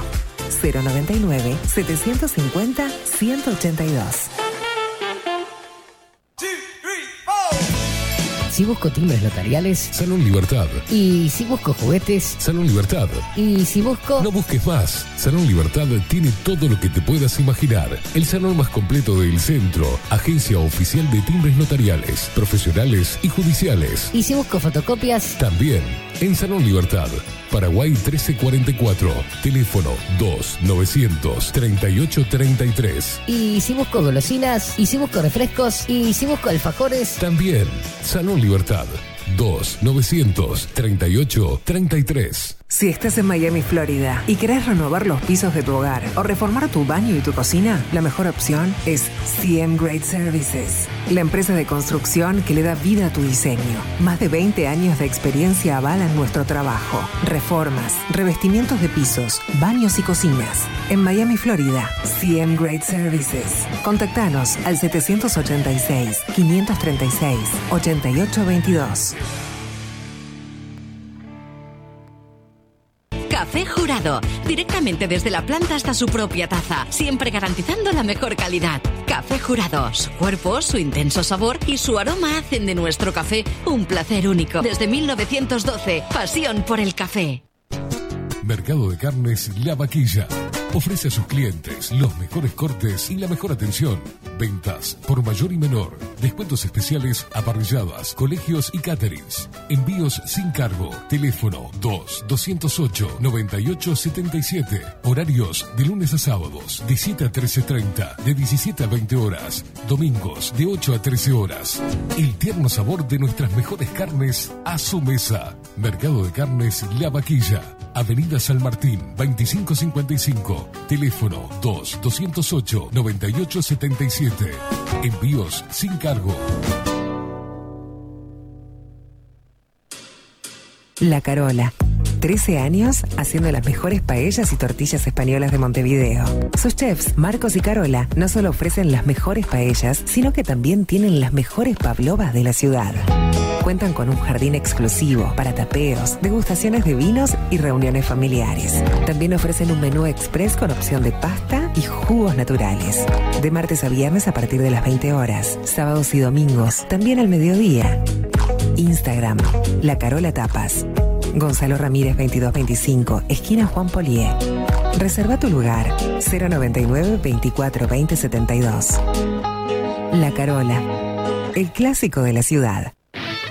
Pescadería El Italiano. Ubicados en el puertito del buceo, les ofrecemos pescado fresco todo el año y gran variedad en mariscos, productos de excelente calidad, llevando confianza a su mesa. Los esperamos con la mejor atención personalizada. Pescadería El Italiano, de martes a domingos, de 8 a 20 horas. Contamos con envíos.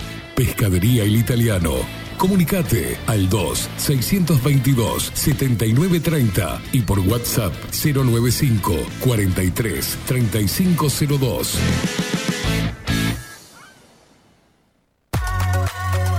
Mercería Las Labores. La mercería más antigua del país, desde hace más de 100 años junto a vos. Tristamar Baja, 1524, abierto de 9 a 19 horas. Visítanos en www.lanerialaslavores.com.uy. Facebook, Mercería Las Labores. En Instagram, Mercería Lanería Las Labores.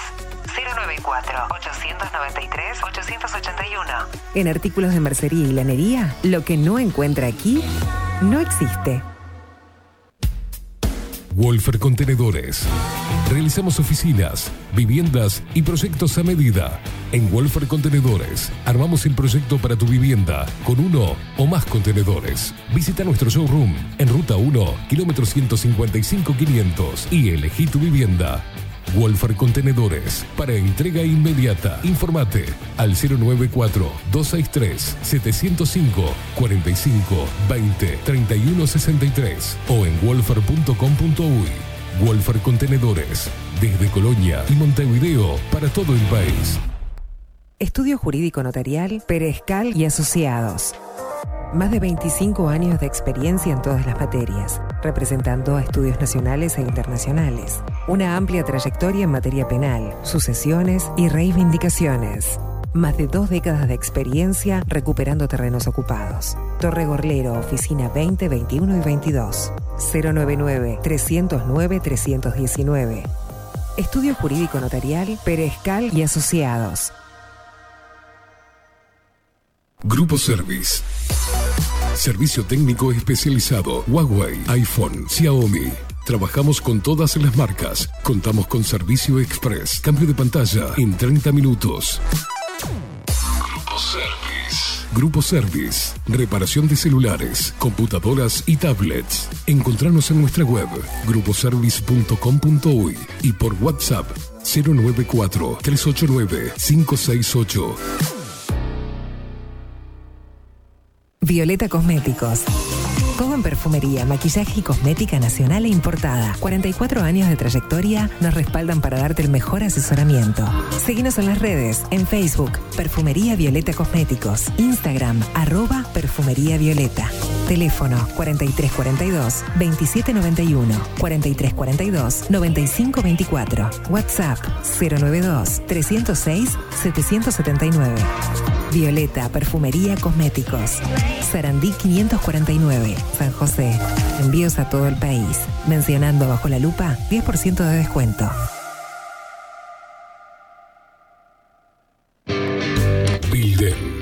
Transformación digital. Creamos la estrategia de transformación digital para que tu empresa avance y se adapte a los desafíos de hoy. Desarrollo y posicionamiento web, community management, planes de marketing digital. Bilden, transformación digital. Comunicate al 094 400 060 o escribinos a hola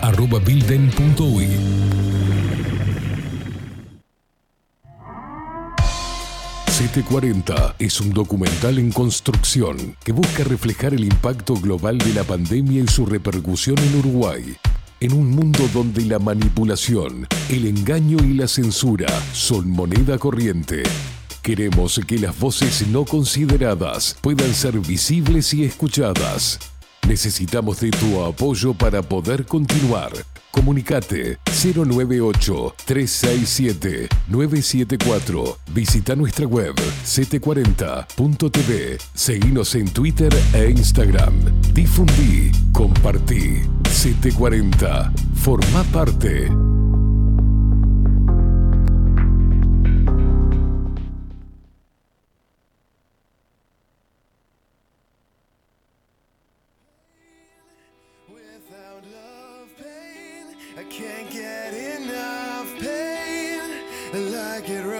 Cause I'd rather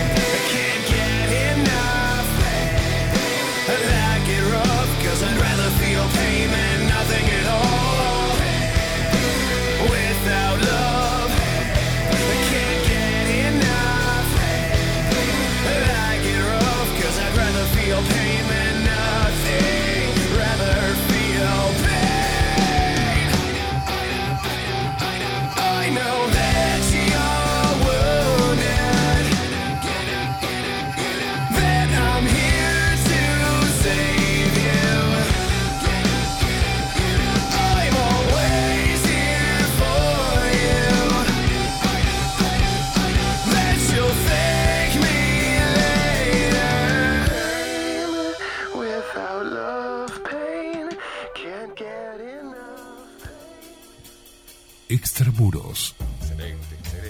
Aldo Mazzucchelli y su columna Extramuros. En Bajo la Lupa.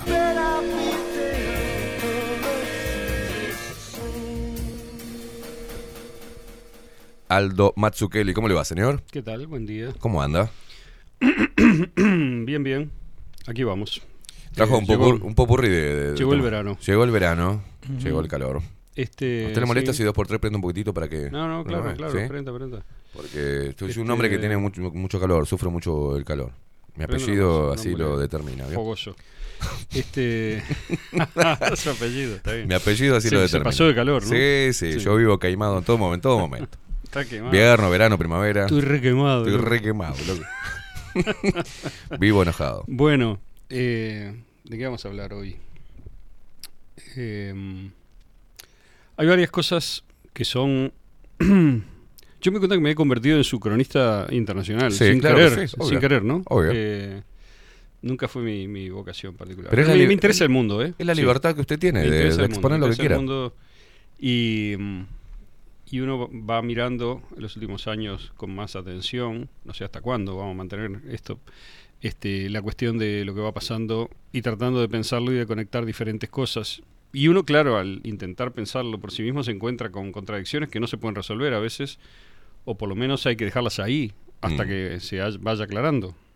Ha pasado muchas veces, a mí en particular me ha pasado muchas veces en este, en este tiempo eso, ese fenómeno medio de aporía, como decía el viejo Platón, este, de que uno llega a una situación que parece contradictoria, es decir, uno no sabe cómo resolverla, cómo hacer, ti- hacer sentido, ¿verdad? De cosas que parecen contradicciones tremendas. Y bueno, eso es así, es decir, el pensamiento es así. Además, de hecho, hay cosas en el mundo que son contradictorias, porque responden a veces a intereses parciales que son contradictorios dentro de un marco más amplio en el cual puede haber otros intereses que sean convergentes. o porque, y esto creo que pasa mucho, uno tiende a atribuirle a los gobiernos nacionales, a los presidentes, al Poder Ejecutivo, cosas sobre las cuales en realidad no están tomando las decisiones ellos, sino que son otros que están tomando las decisiones. A veces, ojo, no porque se las impongan al presidente, sino que bajo el marco institucional de un país se toman decisiones que no necesariamente las tomó el presidente, o quizá el presidente aprobó o dijo que sí, o lo informaron de determinada manera como para que dijera que sí, porque tampoco se puede esperar que los presidentes sean expertos en, en todas las cosas. ¿no? Este, es más, esto lo he dicho muchas veces, de acuerdo a los mecanismos de las diferentes organizaciones, eh, de los diferentes gobiernos, de cómo están organizados los gobiernos, hay cosas que hasta legalmente tienen que ser así. Es decir, es evidente que si tenés, por ejemplo, y ahora voy a hablar de eso, un Ministerio de Salud, tenés que guiarte por lo que el Ministerio de Salud recomienda en materia de salud. Eh, tu alternativa es sacar al ministro, pelearte con el Ministerio de Salud en público, pero para eso tenés que tener una alternativa que sea mejor, etcétera. Todo eso se puede hacer. Pero es razonable que un gobierno le pida información al Ministerio de Salud sobre salud. ¿no? y además, eh, bueno, todo esto funciona de acuerdo a intereses que son, digamos, muy grandes y que tienen además muchos mecanismos de influencia. ¿Por qué digo todo esto? Eh, en, en principio lo que tenía en mente era la organización internacional, la la, digamos, los acuerdos y desacuerdos que vemos a nivel global entre lo que mucha gente considera dos bloques, yo creo que no son dos bloques, hay otra gente que lo considera un bloque solo, es decir, que considera que los, las actitudes, digamos, de los presidentes de lo- y de los gobiernos de los diferentes países importantes son todo teatro, que lo que Mm. hay es una élite atrás que dirige todo y los es una orquesta, ¿verdad? Y le dice, ahora toca vos, ahora vos baja el violín, ahora subí el piano. Es decir, eh, que todos están jugando a lo mismo. Esa es una visión que hay. Yo la he criticado muchas veces acá, yo no creo en ella, aunque sí creo que hay intereses convergentes de mucha gente poderosa, de muchos gobiernos poderosos, que en otros asuntos están opuestos. O sea, hay gobiernos pueden estar opuestos en cosas y converger en otras. Y después me, primero empecé pensando en eso y después ahora estaba pensando en lo que pasó en Uruguay con, en diciembre del 20. Yo publiqué una nota, la nota de etapa última de la revista de Extramuros, eh, que se llama Silencio Stampa, ¿no? que es una expresión italiana para decir no se declara nada a la prensa, ¿no? O sea, y nadie publica nada. Sobre esto, bueno, ¿qué tiene que ver con el exceso de muerte que sigue rampante? Hicimos una, digamos, una, com- com- combinamos esfuerzos, yo le diría, con Ana Rosengurt de Libertad Sanitaria Uruguay y con Rafael Suárez de Ciudad Malvin, propiciados, digamos, por Fernando Vega, que propuso que nos juntásemos, bueno, y lo que hicimos fue, nosotros habíamos hecho cada uno por su lado diferentes pedidos de información al Ministerio de Salud Pública, sobre todo, respecto a diferentes temas, que muchas veces son complementarios entre sí o abarcan diferentes periodos o cosas por el estilo. Entonces, este, bueno, resolvimos eh, juntar toda esa información y mirarla, un poco analizarla. Este, eso lo está haciendo sobre todo Ana y Rafael, el, el tema de la, del procesamiento de los datos. Este, y yo publiqué en el último número una nota que, que reúne parte de esa información, una parte pequeña, yo diría, pero que me parece relevante. Y te- aproveché para hacer una especie de historia, digamos, de lo que había sido este digamos, el cuento de cómo puede ser que tuviéramos la histeria del 2020 y cuando hubo déficit de fallecidos respecto del total normal, digamos, promedio, Mm. no normal, promedio, porque es normal que oscilen los fallecidos, ¿verdad? Sí. Pero oscilan dentro de un, por lo que uno ve, oscilan dentro de un margen relativamente pequeño, de 2.000, 1.000, 2.000 fallecidos para arriba o para abajo. menos de 2.000 generalmente, 1.000 y algo. Eh, y en 2021, después que se empezó a vacunar, tuvimos una hecatombe y terminaron falleciendo 7.800 uruguayos de más respecto del promedio en el 2021. Mm. El argumento era, fue el COVID. Perfecto. Pero en 2022, que no hay COVID, según lo que nos informan los medios, vamos a tener probablemente unos 10.000 fallecidos de más. Si sigue la tendencia como viene hasta ahora. Informado todo esto por el Ministerio, ¿eh? no es nada de información, digamos, este, que inventemos nosotros o algo por el estilo. Cuando digo vamos a tener 10.000, quiere decir que si se sigue la proyección de los datos que tenemos hasta junio, teniendo en cuenta además que julio y agosto son los meses de más fallecimientos normalmente, Mm. este, vamos a tener un problema de exceso de muerte escandaloso, equivalente a una guerra civil en Uruguay. Es decir, estamos hablando de 10.000 uruguayos, ¿no? De más que fallecerían. Cuando decimos de más quiere decir que son muertes que estadísticamente no eran esperables. ¿Qué pasó en 2020? Es decir, el cuento tiene un momento de inflexión en diciembre del 2020. ¿Por qué tiene un momento de inflexión? Porque hasta el 31 de diciembre de 2020 habían muerto 181 personas por COVID-19 en Uruguay. ¿Ok? Sabemos que ese es un número probablemente exagerado, porque sabemos cómo se organizaron globalmente y también en Uruguay las directivas, a la Organización Mundial de la Salud y demás, para atribuir la muerte por COVID, o sea, informar como muerto por COVID a toda persona fallecida con un test PCR positivo, sabiendo las autoridades, los médicos, la prensa y todo el mundo que muchos de ellos tenían comorbilidades muy importantes. Y hay un factor más que lo voy a mencionar de pasada simplemente, pero una visión más radical que esta. Yo no me decido por ninguna, simplemente informo porque no tengo manera de resolver el problema. Es que simplemente no hubo nada. Que lo único que hubo fue la gripe de todos los años, aumentada con el miedo espantoso, las neumonías de bilaterales, etcétera, de todos los años. Yo no, en principio no, no sostengo esta visión, pero la menciono porque en Uruguay por lo menos el exceso de muerte no existió. ¿no? Todos los años tenemos centenares de uruguayos, miles de uruguayos que fallecen de enfermedades respiratorias, cuyo cuadro final muchas veces se parece ¿no? a lo que se vio. Pero dijimos eso y digamos que hasta diciembre del 20, con todos los medios explotando, digamos, como tipo crónica roja, Mm. la alerta por el exceso de muerte que provocaba el COVID, tuvimos que no solamente no hubo ningún exceso de muerte, sino que fallecieron felizmente menos uruguayos de los que en promedio deberían haber fallecido. Cuando digo en promedio, digo además porque hay gente que no, no conoce las dimensiones de los números. Si nosotros decimos que hay 181 fallecidos, hay gente que puede decir, bueno, pero son 181. Bueno, ¿cuántos uruguayos mueren por año? Por año en promedio, nosotros tomamos los datos del Ministerio de Salud Pública de 2010 a 2019, o sea, durante 10 años, Mm.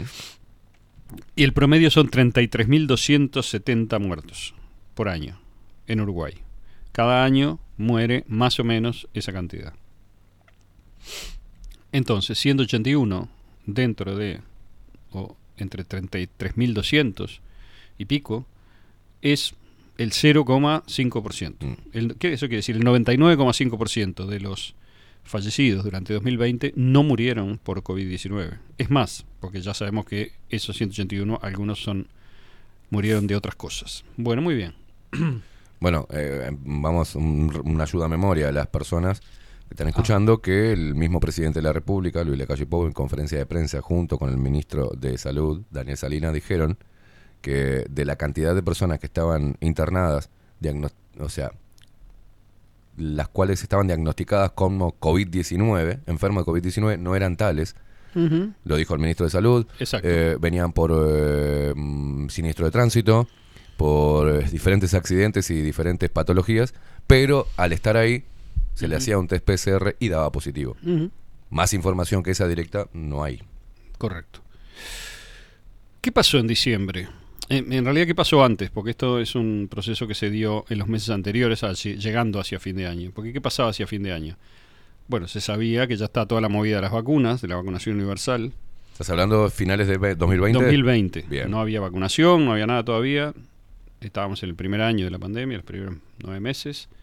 Y eh, no había suficientes fallecidos. Se hizo una encuesta, lo que se llama la usina de percepción ciudadana, que combina el PNUD, o sea, Programa de las Naciones Unidas para el Desarrollo, la Diaria Datos, los colegas, y el Instituto de Estadística de la UDELAR juntaron fuerzas, hicieron una encuesta y la procesaron y que descubrieron que había casi la mitad de los uruguayos, 44%, no tenía interés en vacunarse, no estaba dispuesto a vacunarse. Esa es la, digamos, evidentemente esta dispo- predisposición aumentaba un poco en los grupos de mayor riesgo, mayores de 65 años, etcétera, pero para el común de la población este, no era eh, no habían decidido vacunarse ni creían que fuera necesario en pleno auge de la histeria Colectiva. de la, de la prensa Sí. grande sobre COVID. Con los parciales encierros que se hicieron en Uruguay, que no fueron muy serios, la verdad, comparados con otros, este, y con todos los perjuicios que eso causó igual por el corte de clases y demás, y pérdida de trabajos, etcétera. Perfecto. Este fue el pie a que los mecanismos de, de exhortación este, se pusieran en marcha. Peor, peor Claro. que eso. ¿Usted se acuerda que el 5 de diciembre del 2020 yo publiqué una nota que se llamaba CT, el agujero negro del Sí. periodismo de pandemia, que fue una nota que tuvo muchísimas lecturas y tuvo repercusión en muchos sentidos. Y yo interpreto que esa repercusión fue porque el gobierno y las autoridades sanitarias se dieron cuenta de que estábamos dando en el clavo con una cosa central absolutamente de todo el, digamos, este mecanismo. ¿verdad? De crear discurso sobre la pandemia, que es eh, precisamente el número de ciclos, el umbral de ciclos al cual se usa el test PCR. Ese umbral de ciclos, cuando dije peor, ¿qué ¿por qué? ¿Por qué lo digo? Porque nos venimos a enterar en junio de 2021, gracias a una nota de un periodista que siempre ha tenido información de adentro de la ortodoxia COVID, que es Mm. Tomer Urwix, se pisó el palito. Y en junio del dos- el 18 de junio del 2021, ahí entre gallos y medias noches, sin que nadie se diera cuenta, dijo, lo raro es que el Ministerio de Salud Pública elevó a 35, dio la orden que fuera 35 Sí. el CT en diciembre. Esto, que es asombroso, ¿qué es lo que hace? Bueno, para no ser muy técnico, recuerda la gente que cuanto más este, vueltas se le da, digamos, cuanto más ciclos se corre la PCR, este, menos probable es que el virus que uno encuentra sea virus infectivo, virus real, una cantidad real. Así cuanto más, cuanto más rápido se detecta, es muy de sentido común, cuanto más rápido se detec- detecta el virus al correr la prueba, es porque hay más cantidad de materia viral. ¿Ok? Entonces, ¿cuánto es confiable? Bueno, hay muchos estudios, alrededor de 20, 19, 18, 22, etcétera. Unos científicos canadienses establecieron 24 en un momento del año Mm. 2020 como el umbral más allá del cual si se da positiva la prueba es probable que la persona o no tenga nada o no sea efectivo, se no contagie, etcétera, ¿no? O sea, tiene muy poquita carga viral. Eh, se consultó a una infectóloga uruguaya que se llama Sofía Griot en aquel momento que sugirió, siguiendo un poco la onda internacional 30, que ya es muy alto. De acuerdo, digo que es muy alto porque de acuerdo a estudios que hizo la escuela y otros, que es, es el estudio más grande, ese siempre lo cito por eso, pero hay otros estudios, eh, a ese nivel de ciclos, la probabilidad, ¿verdad?, de que la muestra sea cultivable ya es muy baja. No, no recuerdo el número exacto ahora, ni, ni importa, pero es muy baja. No me acuerdo si es 5% o 10%, o sea, Mm. es bajísima. Por encima de eso, es decir, ya 35, la probabilidad de que exista un PCR positivo coincida con un enfermo real es de 2% o 3%. Es bajísima. Entonces, ¿qué hizo el gobierno? Asesorado, supongo yo, por el GACH. De hecho, le mandé un pedido de informes al Ministerio de Salud Pública para ver qué me contestan sobre esto, quién los asesoró, cuáles fueron las, las razones para tomar esta medida. Lo cierto es que coincidió que el gobierno sabía que había poca predisposición para vacunarse, con un aumento del CT que generó una catarata de casos. De positivos. Y la gente dice, bueno, pero eso no tiene que ver con los muertos. ¿Cómo no va a tener que ver con los muertos? Tiene directamente que ver, porque ¿qué es un muerto COVID? Es un fallecido por cualquier causa con un PCR positivo. Exacto. Entonces, si usted amplía el número de PCR positivos a cualquier enfermo que tiene en el hospital, por la razón que sea, además le está diciendo, bueno, también tiene COVID, ojo, no quiero faltar respeto a los médicos, yo he investigado esto, sé que hay muchos médicos que se por la clínica, digamos, ningún este, hospital regala el CTI, pone gente sin necesidad, digamos, el CTI, etcétera. Pero el punto es, no todas las personas están graves y que tienen un PCR positivo están graves porque tienen COVID. A veces no tienen síntomas de COVID muy graves, pero sí están graves por otras causas, porque tienen enfermedades muy serias. Con lo cual, esas personas que fallecieron entre, yo diría, enero y febrero del año 22, 21, antes de empezar a vacunar, fueron etiquetadas COVID, muchas de ellas, igual que lo habían sido en el 2020, pero en mayor cantidad, sin necesariamente haber fallecido por COVID o habiendo fallecido con, digamos, un test positivo y otras causas. Está claro, ¿no? Entonces, esto huele muy feo a una maniobra publicitaria. Manipular la ciencia, manipular el CT del PCR para obtener una cantidad de casos mayor, luego decir esto es una cepa nueva o lo que sea, y luego con eso asustar a la gente y generar eh, la cambiar esa propensión a la vacunación que, que era muy baja en una más alta. Yo voy a hablarle de, de- de Ujú. un poquitito de... mm, Vos dijiste, yo creo en, los- en muchos médicos que se apoyaron en la clínica, pero. Pero había desinformación justo en el lugar donde debería haber más información. Le digo, ¿por qué?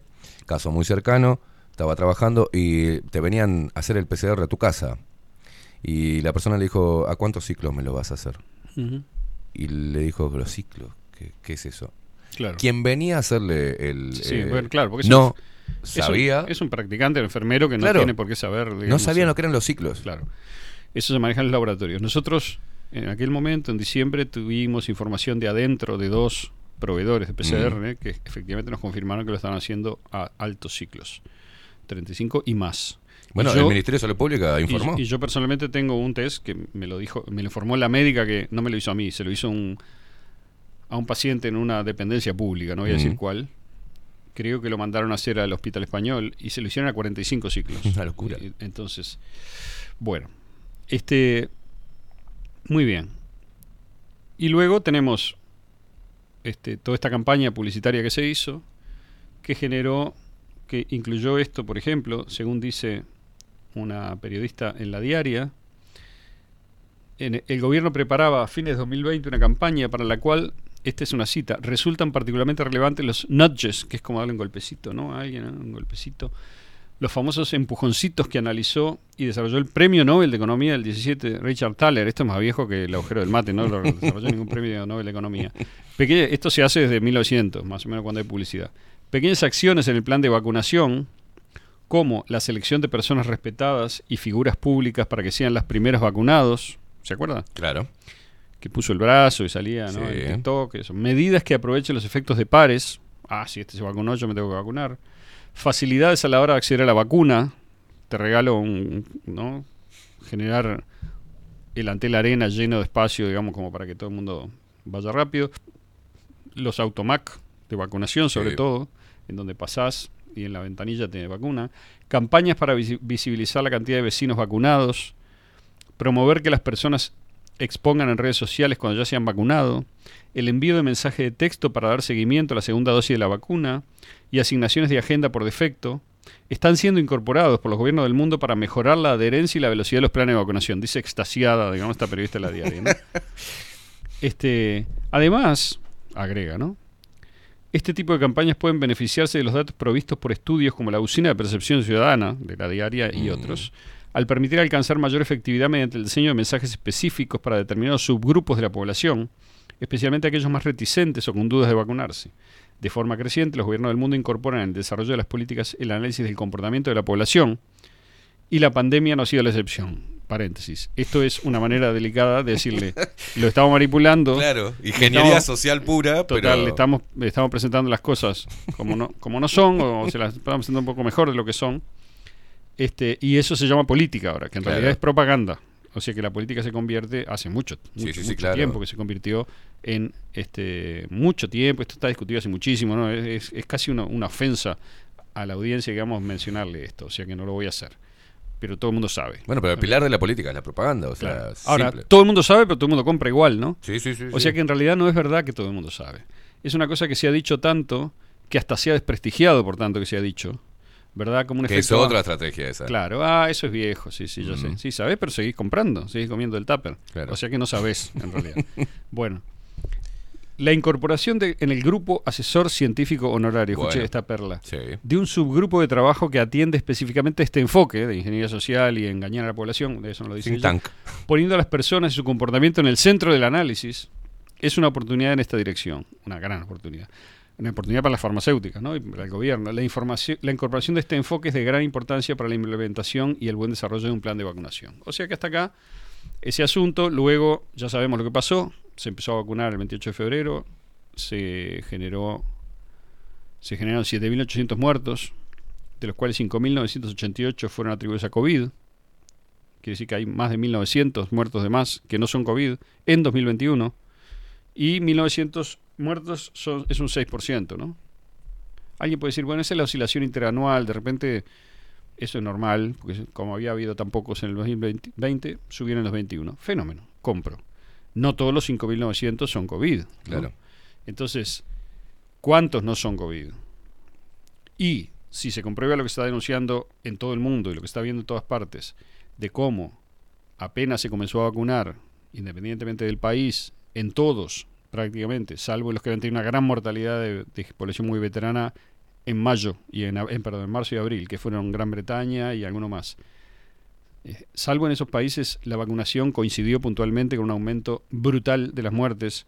Alguien puede decir, bueno, entraron cepas, pero justo entraron cepas en Israel en diciembre del 2020, en Estados Unidos en diciembre del 2020, en este, Uruguay en marzo del 2021 y en, y en otros lugares, cada, en cada lugar en, donde- en el mes que se empezó a vacunar, no, un poquito después. Nosotros siempre en marzo fue. Unos 15, 20 días después de, del comienzo de la vacunación. Los primeros casos fueron declarados en, en China en, en diciembre del 2020. Mm, Está y, eh, Todo esto es material viejo, ya lo hablamos.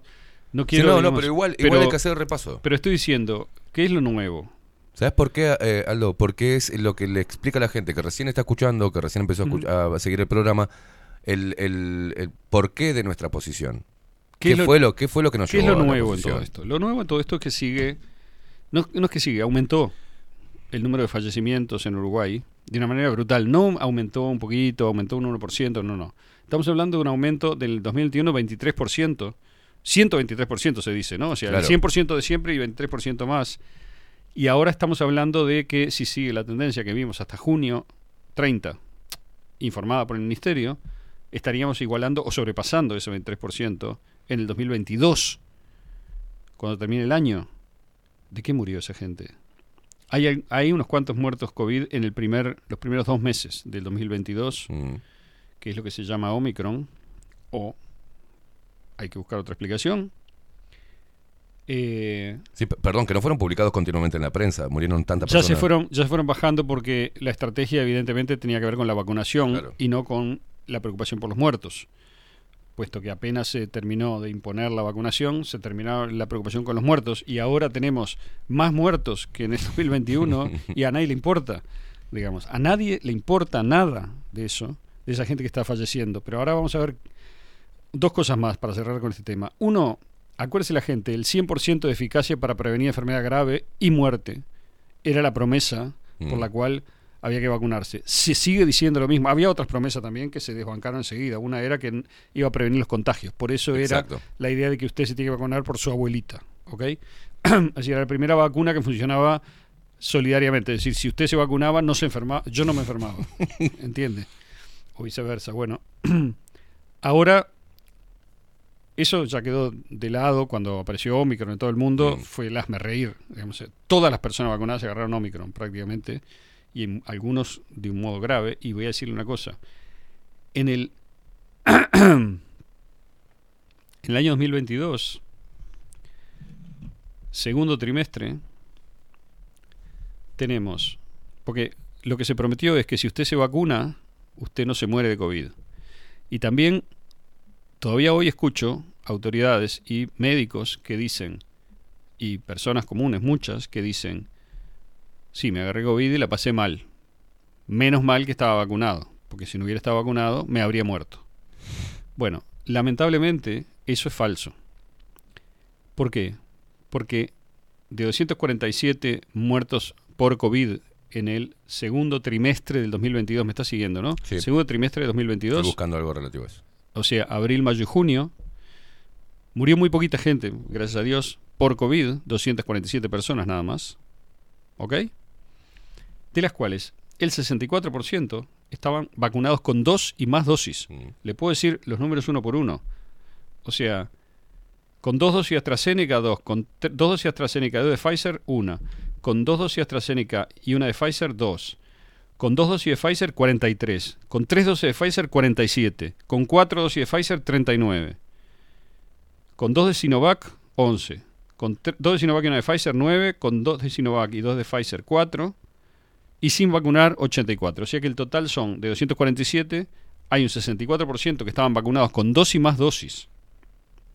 158 son los que estaban vacunados con dos y más dosis y murieron de COVID. Es decir, que la promesa de que si usted se vacuna no muere por COVID es simplemente falsa.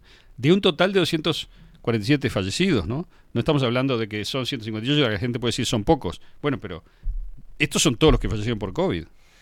Entonces, para empezar, tenemos mucho más gente, digamos, que que falleció por COVID con la vacunación completa. Eso es lo que hay que entender. En una Es- entrevista, el ministro de Salud eh, había, estaba informando sobre 35 muertos eh, COVID-19, de, de COVID-19 Ujú. y le preguntó muy acertadamente una periodista y tímidamente cuántos estaban vacunados y cuántos no. Le dijo, no, pero eh, eh, les estaban, eran sin vacunar. No, no, tenemos 18 con tres dosis, eh, 15 con... con y, y los no vacunados que murieron, digamos, de COVID, Ujú. eran cuatro. Sí, sí. Ahí hay una idea que es, bueno, estadísticamente la población está muy vacunada, por lo cual este, es natural que mueran más vacunados. Pero la vacuna es para evitar la muerte. Claro. Si no, ¿para qué se la dio? Digamos, ¿cuál es la idea de la vacuna? Si no, no está cumpliendo con esa idea.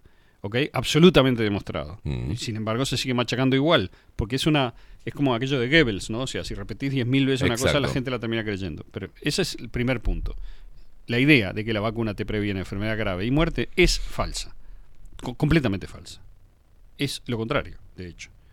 Es decir, hay muchísima gente más que muere totalmente vacunada. No estoy hablando de gente que tiene una sola dosis, que no llegó a los 15 días, que no llegó a la segunda dosis. Estoy hablando de gente con dos y más dosis, ¿ok? Fallecida. Por COVID, estoy diciendo. ¿eh? Porque hay gente que dice, bueno, pero el- la vacuna no te hace inmortal, te seguís muriendo. Sí, sí, te seguís muriendo de otras cosas, como vamos a ver. Efectivamente, mucho. Ya vas a pasar, eh, dame, Sí, dame, dame un paréntesis que, te- que tenemos tiempo. Eh, la revista, la prestigiosa revista The Lancet, donde se ha sacado, este, los expertos locales han sacado muchos artículos para infundir miedo sobre el COVID-19 y para desmitificar y para borrar este, y demonizar y burlarse de una posición, por ejemplo, como, como la tuya, como la mía, como la de muchos, sacaba un, un hermoso artículo del 20 de noviembre de 2021 donde decía cada vez, científicos estadounidenses, decía cada vez hay más pruebas de que los individuos vacunados siguen teniendo un papel relevante en la transmisión. ¿tá? Eh, y pidiendo que dejen de estigmatizar a los no vacunados porque la transmisibilidad no se daba en ellos, se daba en las personas vacunadas.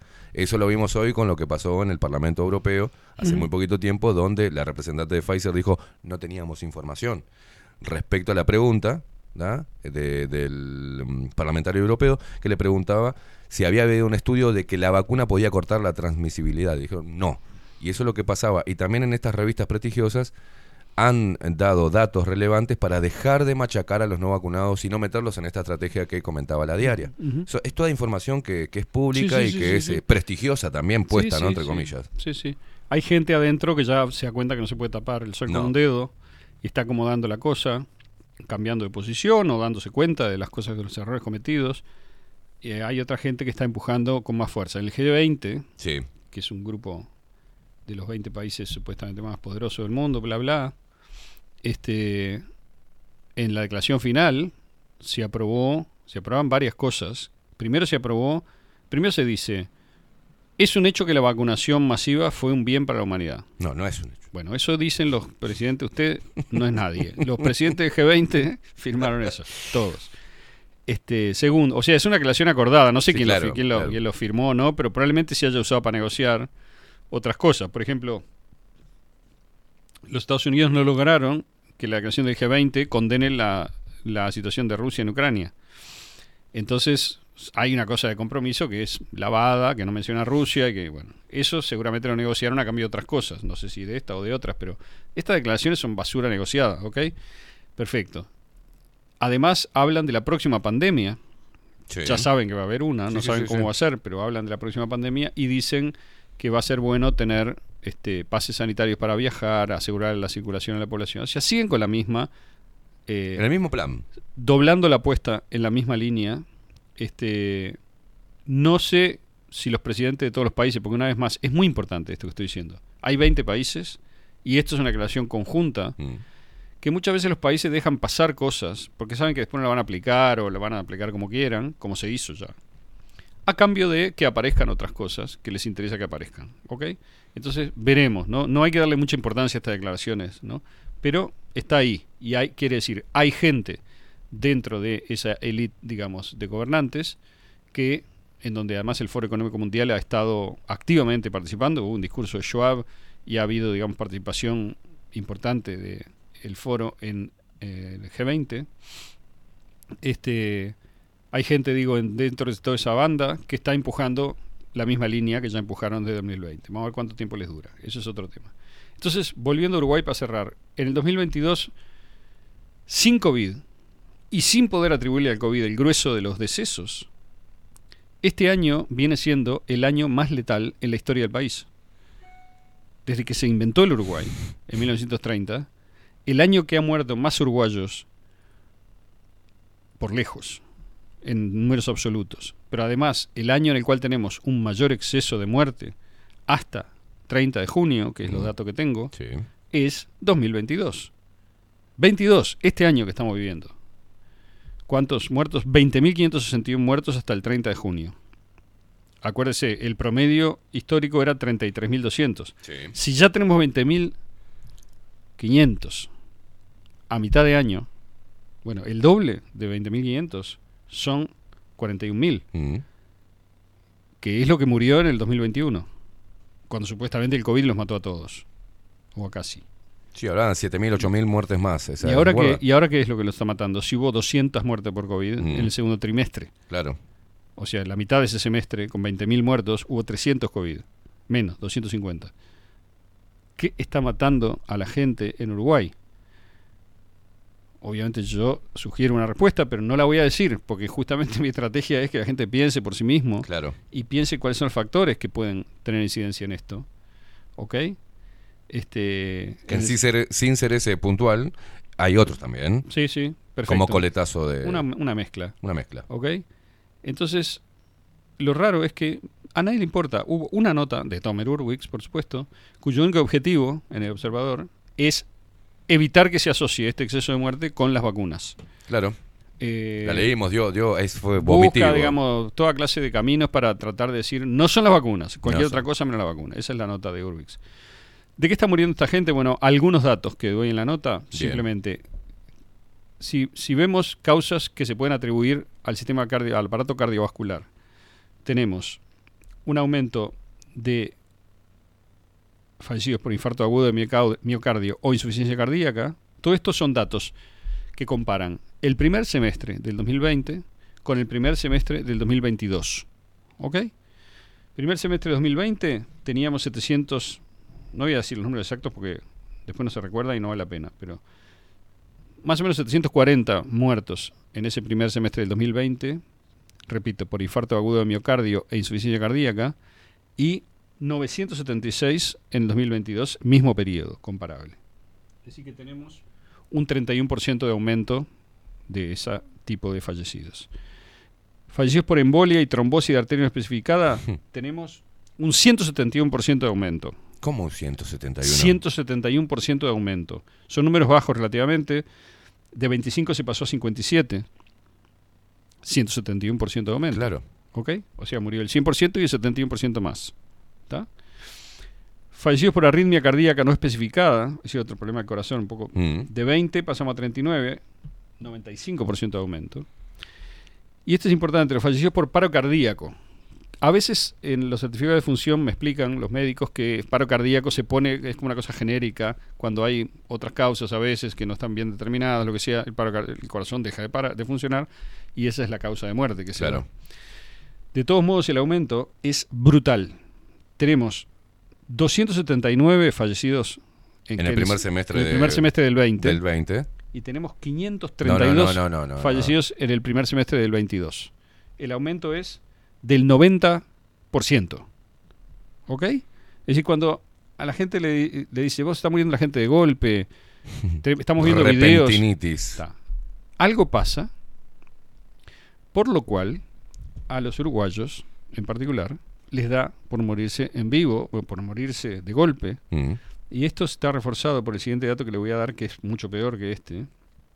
Porque hay una categoría, vio que los certificados de función se usan códigos. Esos códigos describen con mucha precisión, hay muchísimos códigos, describen la este, causa, ¿verdad? Sí. Del deceso. Hay un código, creo que es R900, este, R691, que se describe como muerte que ocurre en menos de 24 horas sin explicación. ¿Qué quiere decir? Una persona está normal y empieza a tener un episodio, síntomas, algún malestar, lo que sea, Se algo, y en menos de 24 horas de que se despertaron esos síntomas, fallece. Mm. Sin que haya tenido, supóngase, una enfermedad que se desarrolle antes, que la medicina, digamos, el sistema médico estuviera, conociera, Claro. que hubiera habido consultas médicas antes. La persona está sana, o para él por lo menos, o ella, y luego muere de golpe. Bueno, fenómeno. En el 2020 hubo mil muertes de estas en todo Uruguay. ¿Ok? Bajo este código, esa clasificación. ¿Cuántas hubo en 2022 mismo semestre? No me diga. 1866. 78% de Casi un aumento. 80%, sí. Sí. Entonces, esto es una grosería, ¿no? Porque no estamos hablando de 10 muertos. No, no, no, no, Estamos claro. hablando de casi 2.000 en un, en un eh, Uruguay en el cual normalmente mueren 30.000 personas. Si esto es el primer semestre, yo simplemente multiplico por el doble esto, 3.600, ¿ok? Es casi el 10% del total de muertos de un año. Claro. Que mueren en 24 horas sin aviso. Esto no es normal, ¿ok? No es para nada normal. Entonces, ¿qué es lo que estamos haciendo con esto? Nada. Nada. En el mundo, digamos, las, se está hablando de que los sistemas, este, las puertas, digamos, los hospitales están sobrecargadas, que las zonas de emergencia en los hospitales están sobrecargadas, que el estrés de los médicos y de los enfermeros encargados de esas zonas es tremendo. Eso se está hablando en Estados Unidos, se está hablando en Europa. En Uruguay no. Antes estamos preocupados por lo que podría pasarle al sistema médico. Ahora no hay ningún problema en el sistema médico. En, en el en la, en la, en la sistema de ambulancias, etcétera, no, no hay ningún problema. Yo no estoy informado de nada públicamente. Nada, nadie está informado públicamente de nada sobre esto. Capaz que aparece alguna nota aislada por ahí, etcétera. ¿Qué es lo que está pasando en el mundo? Lo mismo. En Europa, Israel, Estados Unidos, lo mismo. En Europa en particular tenemos un indicador que a mí me gusta mucho usar porque es muy confiable, que es el, se llama el sistema Euromomo, Sí. del que participan los sistemas de salud de los países de la Unión Europea. Incluso participaba Israel también, que creo que ahora ya no participa o por un tiempo dejó de participar. Ese sistema viene reportando un exceso de muerte que si yo no le di el gráfico a, usted, al operador, para que lo mostrara, pero es un gráfico, eh, digamos, que sube. ¿Qué se hace? Se ve el exceso de muerte por semana, ¿ok? El año tiene 52 semanas, se utiliza ese método, digamos, para mirar y eh, las últimas semanas del año coinciden con el invierno en el hemisferio norte Mm. y las primeras semanas del año también. Entonces, si uno acumula los fallecimientos en todo el año, obtiene un gráfico que sube, sube, sube, sube, sube. No solo en 2020, cuando había COVID, en Sí. Europa sobre todo, se reportaron bastantes muertos COVID, no tantos como se dijo, pero Mm. un número. El 2021 lo mismo, pero el 2022 lo mismo. Sigue igual. Es la misma curva. O sea que tenemos alrededor, vamos a terminar el año con alrededor de 400.000 muertos de más en Europa. ¿Ok? 400.000 muertos en exceso en Europa 2022. no Algunos atribuidos a la gran ola de calor, Seguramente, sí, sí, sí. el cambio climático y el calentamiento dijo global. El colega, Tom- el no colega, yo no soy No, no es colega, el, no somos amigo, colegas. el amigo Tomer Urwix Sí. dijo que probablemente fuera por el, por el envejecimiento del Uruguay, que como todos sabemos empezó en el 2022, o sea, hasta, hasta el 2020, el 2021, digamos. Bueno, primer año en la historia Este- del Uruguay, que ya que nombrabas un dato así, que es la primera, la primera vez en la historia del Uruguay que sucede, que, te- que tenemos esta cantidad de muertos, este, supuestamente con este, la tecnología y la ciencia médica avanzada, pero eh, también es el primer año donde murieron más personas de las que nacieron, o sea, eso habla de, de- de- Ajá. para que Tomer tome tome esto como, como referencia. El a- envejecimiento del pueblo uruguayo hace que, ¿no? Voy, voy a dar solo un dato estremecedor, este, que es así.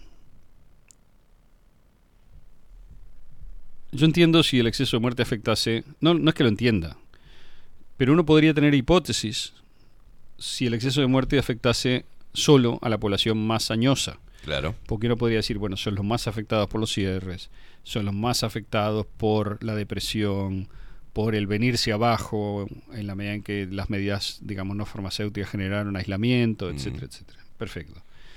Puedo entender también que haya una afectación en, la, en el seguimiento a la salud de las personas mayores, este, que perdieron, digamos, el ritmo de hacerse tests, este, imagenología, etcétera, durante el año 21 por las restricciones y durante el año 20, que eso esté cobrándoselo ahora, en más fallecidos. Bien.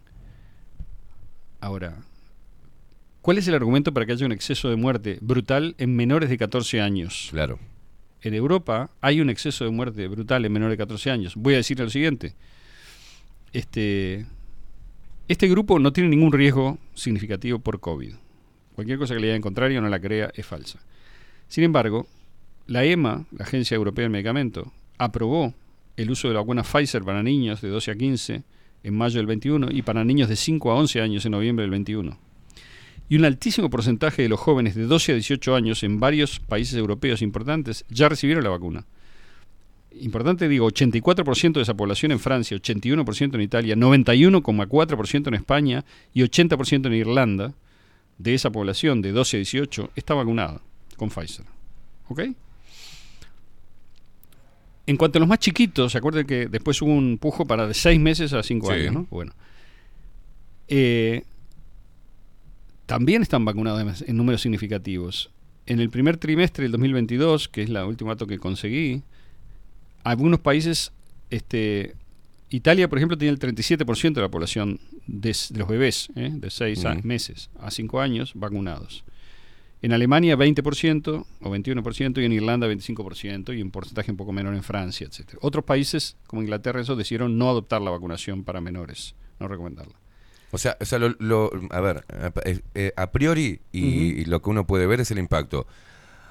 Cada vez que se destina y que se aprueba una vacunación en una franja etaria X de la población, vemos que luego de la misma tenemos un aumento de muertes en esa franja etaria. En este caso, en jóvenes. Y eso Exacto. preocupa. Y lo está informado a nivel... Invito a la gente, es así, pero es peor que eso. Invito a la gente que vaya a Extramuros y mire el gráfico que publiqué de Euromomo, una fuente absolutamente insospechable, de exceso de muerte en niños de 0 a 14 años en Europa, en todos los países de la Unión Europea. Todos con un alto porcentaje de vacunación, muchos con un altísimo porcentaje de vacunación en ese grupo etario. Cuando se aprobó en mayo del 2000, en 21. mayo del 2021 se empezó. Bueno, miren la curva. En el 2020 tenemos déficit de fallecidos, por suerte. En el 2021 tenemos un déficit que llega más o menos hasta mayo, en donde cambia la curva, Mm. empieza a subir y se termina el año 2021 con un exceso de muerte de 600 muchachos en Europa. Y ahora, en el 2022, que sigue el, el baile, tenemos un exceso de muerte que es de aproximadamente 1.200 fallecidos menores de 14 años que murieron por encima de lo estadísticamente esperable Claro. en ese nivel de población. ¿Hay una correlación con la vacunación o no hay? Visualmente hay una correlación exacta con la Claro. vacunación. Este, Directa. Hay, hay reportes médicos creíbles, papers, estudios científicos que muestran las causas por las cuales un joven vacunado podría morir. Sí hay.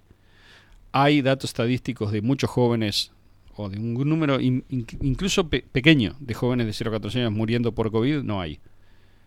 ¿Ok? Bueno, pese a eso, en Uruguay se sigue con el discurso de siempre. Y ahora me parece que es importante recordar que fue el Ministerio de Salud Pública, particularmente, el, que, el que decidió promover la vacunación universal, si bien no la hizo obligatoria, eso es verdad. Eh, gracias a Dios no la hizo obligatoria, ¿no? Aunque hubo zonas de la actividad en Uruguay en donde si no te vacunabas no podías seguir.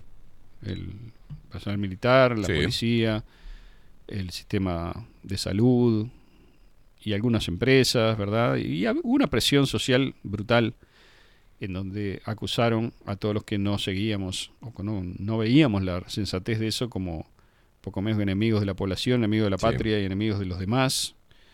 Bueno, acá están los datos, digamos. Y entonces yo le pregunto ahora a toda esa gente, ¿ahora no te importa el exceso de muerte? O sea, ¿no te importan los 10.000 uruguayos más que murieron en el primer en el primer semestre de 2021, de 22, perdón, 2022? Es decir, ¿qué- No, ¿cuál es tu idea? ¿Que murieron de COVID? Bueno, no, no murieron de COVID, te lo No. dice el Ministerio de Salud Pública, no yo. Entonces, ¿de qué murieron? Y si me dicen, bueno, fueron las medidas, bueno, yo dije desde el primer día, las medidas estas son una locura, son exageradas y van a generar más per- perjuicio de lo que...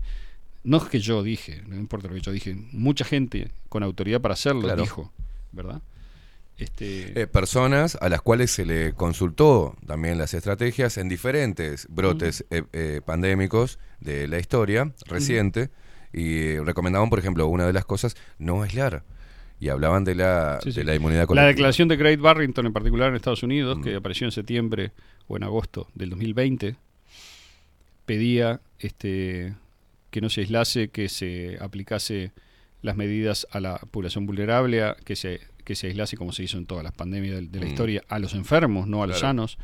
Bueno, eso, Dado- dado el doctor también- Fauci y sus, y sus secuaces persiguieron a los tres responsables principales de la de la declaración de Gran- Great Barrington, que hoy debe tener no sé cuántas cientos de miles de firmas atrás. En aquel momento ya tenía como unas 90.000. Nosotros fuimos de los primeros que la publicamos en Uruguay, en Extramuros. Y eh, esto, digamos, ya está revelado por los mails, el intercambio de mails entre Collins y Fauci, etcétera, etcétera. O sea, hubo una campaña para destruir a estos científicos de Harvard, de Oxford y de Stanford este, por haber propuesto una alternativa. Y hoy que vemos el saldo de muertes, si no son las vacunas, entonces fueron los encierros y el- la dis- distorsión del sistema médico. Bueno, también es lo mismo. O sea, tampoco había que hacer eso y se dijo desde el primer día. John Ioannidis lo dijo claramente en marzo del 2020. Dijo, esto equivale a un elefante que porque le molesta una mosca se tira por un precipicio y se muere. Eso es la metáfora que todavía recuerdo, digamos, de Ioannidis, que estuvo del primer día, fue una voz sensata del primer día, acusada, atacada, etcétera. Dicho sea paso, el presidente de Stanford, la universidad donde yo estudié, está acusado ahora de fraude y de haber mentido en sus papers científicos durante décadas. Em, Bueno, es un tema complejo y tal, no, no quiere decir que está aprobado. Pero me acordé de esto porque Ioannidis ha dedicado su carrera a, de- a mostrar cómo lo que pasa por ciencia muchas veces no es nada más que falsedades, mentiras y cosas arregladas para juntar plata. Ioannidis, que es un científico de primera también. Esto no, no es ir contra ciencia, es ir a favor de la ciencia. Es decir, hay que limpiar lo que pasa por ciencia, porque lo que pasa por ciencia es, en una medida significativa, no ciencia. ¿Ok? Po- Podemos volver al, al- al inicio que hacías una introducción respecto a la responsabilidad de los presidentes, que estos no deben saber todo, eh, no deben ser especialistas en todas las materias, por algo Sí. está el ministerio, por algo. Pero cuánta la diferencia este, la hacen también los presidentes que al ver, por ejemplo, estos casos llamen inmediatamente a los expertos sanitarios para evaluar costo-beneficio de la vacuna, cosa que no hemos, Yo pienso que la oportunidad de hacer eso, por ejemplo, la calle la tuvo en 2020. claro, Mm, Lo que él hizo fue crear aquel equipo técnico-científico Sí. que operó según las premisas de la ortodoxia COVID global. Fueron los caballos de Troya de la ortodoxia COVID, COVID global Sí. en Uruguay. El señor Radi y el señor Cohen, sobre Cohen, todo. ambos. Son los dos cabezas. Y otra gente que trabajó abajo de ellos. Y ellos dirigieron esto, informaron y asesoraron al presidente porque participaban del Consejo de Ministros. Yo Mm. no sé si la gente lo sabe esto, yo lo sé de primera mano. participaban del Consejo de Ministros como si fueran ministros, no electos por nadie, ¿verdad? Los ministros no son electos, son nombrados, o sea que en este caso ellos pueden también, eh, digamos, pudieron gozar de ese beneficio, de ese Sí. privilegio. Y, eh, como siempre pasa, los gobiernos funcionan por intereses que son mayormente económicos y que están atrás, como vimos a un prominente empresario ¿verdad? del mundo informático y demás participar en una conferencia de prensa del- de la presidencia, en- o no sé si se acuerda la gente, eh, para llegar ahí, digamos, hay que tener mucha plata, ¿no? Eh, y mucha influencia, y muchos negocios con el gobierno. Bueno, esta es la gente que asesoró a la calle. La calle tuvo la oportunidad en aquel momento de buscar otro asesoramiento, de contradecir, Claro. de discutir, de ver alternativas, etcétera. Estoy muy seguro de que fue muy presionado de afuera también y que sus chances, opciones eran pocas. Uno siempre tiene la opción de renunciar también, ¿no? Claro. Y decir, no, no, yo me voy. Este, si me obligan a hacer esto, no lo hago. Las consecuencias de, de todo el asunto son muy graves para la gente. Y este, yo creo que ahora ningún político tiene la opción de ir para atrás. Porque ir No. para atrás ahora es renunciar, de hecho.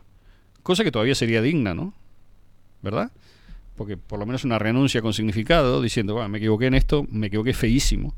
Y lo primero que hago es renunciar. Hay, hay muchos que. Pienso que sería un- El un- político que conozco que los tenía considerados como personas dignas eh, y estos Sí. se autoproclamaban como tales Ajá. y hoy siguen ahí y ninguno sí. renunció, ¿no? Lo que pasa es que también es muy cobarde el sistema político, ¿no? Es decir, se pasa en el balde, ¿no? Esto no es mío, es tuyo, es tuyo, es del otro, que no sea de nadie, que sea de cualquiera, que sea de, de alguien afuera del sistema, porque todos están cuidando el cargo, están cuidando el sueldo y están cuidando los privilegios a que accedieron gracias a haber sido electos. Con lo cual, es muy difícil que haya un sinceramiento en esto, ya lo dije muchas veces. Y si lo hay, no va, no va a ser por voluntad directa, digamos, mm, ¿cómo decir?, bien intencionada, no forzada, de los políticos o del sistema político en general, incluyendo el ministerio y demás, sino que va a ser porque va a venir de afuera una ola de verdad tan grande, eventualmente, que nadie se va a poder escapar. Pero para ese momento ya la situación política va a ser distinta y demás.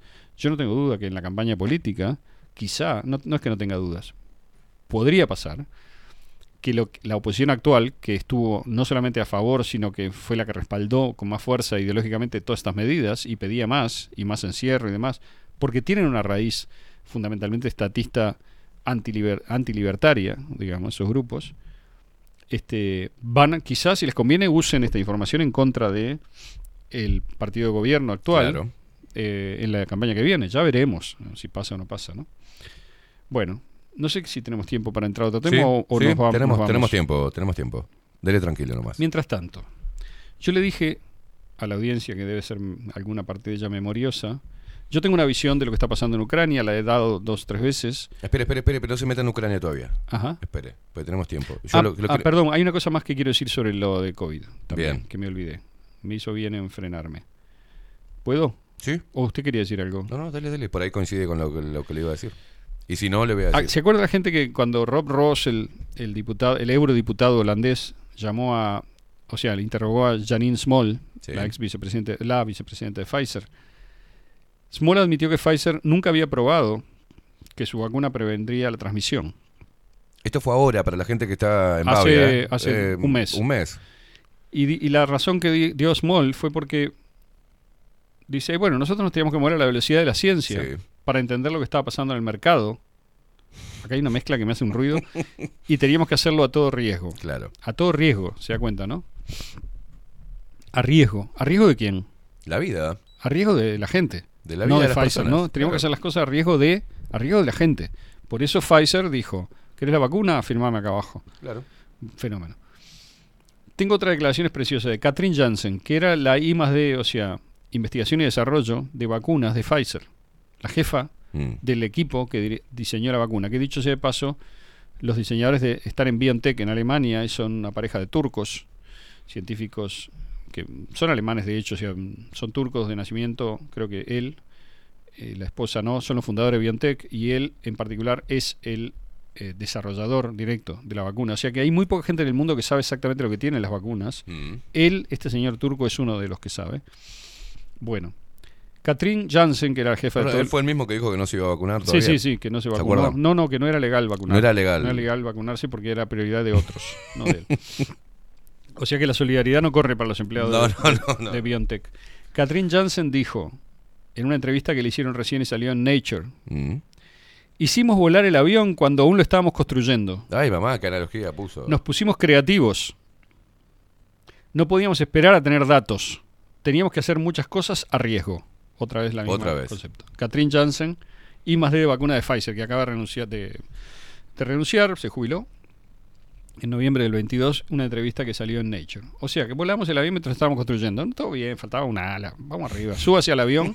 O sea, lo- los empleados de Pfizer no se subieron. Se subió la gente al avión y voló el avión, sin alas. Bueno, como se señaló en esta entrevista, Pfizer redujo su plazo de desarrollo de vacunas de 10 años a unos, ¿qué? 9 meses. Sí. Una cosa así, ¿no? Entonces, evidentemente, eso tuvo algunas consecuencias, ¿no? Nos pusimos creativos, dice. Parece una rockstar, ¿no? Parece Sí, sí, una poeta. ¿Qué es crack que sos? Te pusiste creativa, hiciste una vacuna de mierda. Bueno, ahí están de nuevo estas palabras, ¿no? Todo a riesgo. Siempre usan las mismas palabras, todo a riesgo. A riesgo de la persona que se inyecta, no a riesgo de la empresa. Claro. Bueno.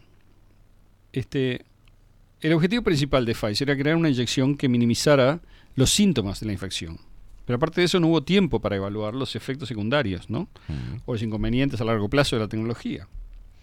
Como por ejemplo la potenciación dependiente de anticuerpos, la miocarditis, los abortos espontáneos, etcétera, ¿no? Entonces, debe haber sido por eso que los, los este, que la empresa Pfizer y los demás fabricantes eliminaron los grupos de control mucho antes que terminaran los estudios. Sí. De esto hablamos también, Sí. ¿se acuerda de esto? ¿Qué hicieron? Tenían un grupo de control de unas cuantas miles de personas a quienes no habían vacunado, les habían dado placebo. Entonces en enero del 2021 dijeron, che, no es ético que haya gente que Dejar crea, gente sin vacunar. crea que esté vacunado y no esté. Vamos a decirle a los que no están vacunados que no están y dejarlos que decidan. No, no, O sea, muy científico, ¿no? O sea que le dijeron a la gente, la gente asustada, digamos. Aparte, si participas en un grupo de estudio de Pfizer es porque estás muy del lado de la ortodoxia, ¿no? Mm. Corrieron a vacunarse, se terminó el grupo de control. Con lo cual, los efectos secundarios se podían ocultar, ¿no? Y entonces ahora que vemos miocarditis, coágulo de sangre, ataques cardíacos letales, accidentes cerebrovasculares, un aumento de cánceres muy agresivos Mm. y muerte súbita. De varias de estas hablé, de otras no hablé porque también hay datos, pero no tenía tiempo para todo en Uruguay, ¿no? Todo eso se disparó en el mundo. Pero, como no hay un grupo de control oficial con el que comparar, estas tendencias se descartan como normales o casuales, ¿no?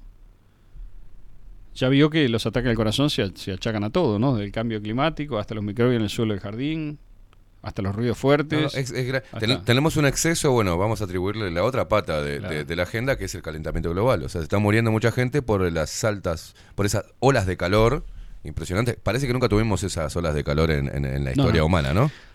Entonces, la afirmación más precisa sería que Pfizer hizo todo a su riesgo, o sea, el suyo, va, no el suyo, porque usted no se vacunó igual No. que yo, pero al riesgo de la gente que se vacunó Claro. con Pfizer. No arriesgan nada, es mentira lo de riesgo, es una declaración para la prensa. Les pagan a ellos, tanto si las vacunas funcionan como si no funcionan, y tienen cero responsabilidad por lesiones y muertes, financiera o de otro tipo. Eso está en los contratos. Exacto. La persona que asume todo el riesgo es la que se inyecta. ¿Ok? Bárbaro.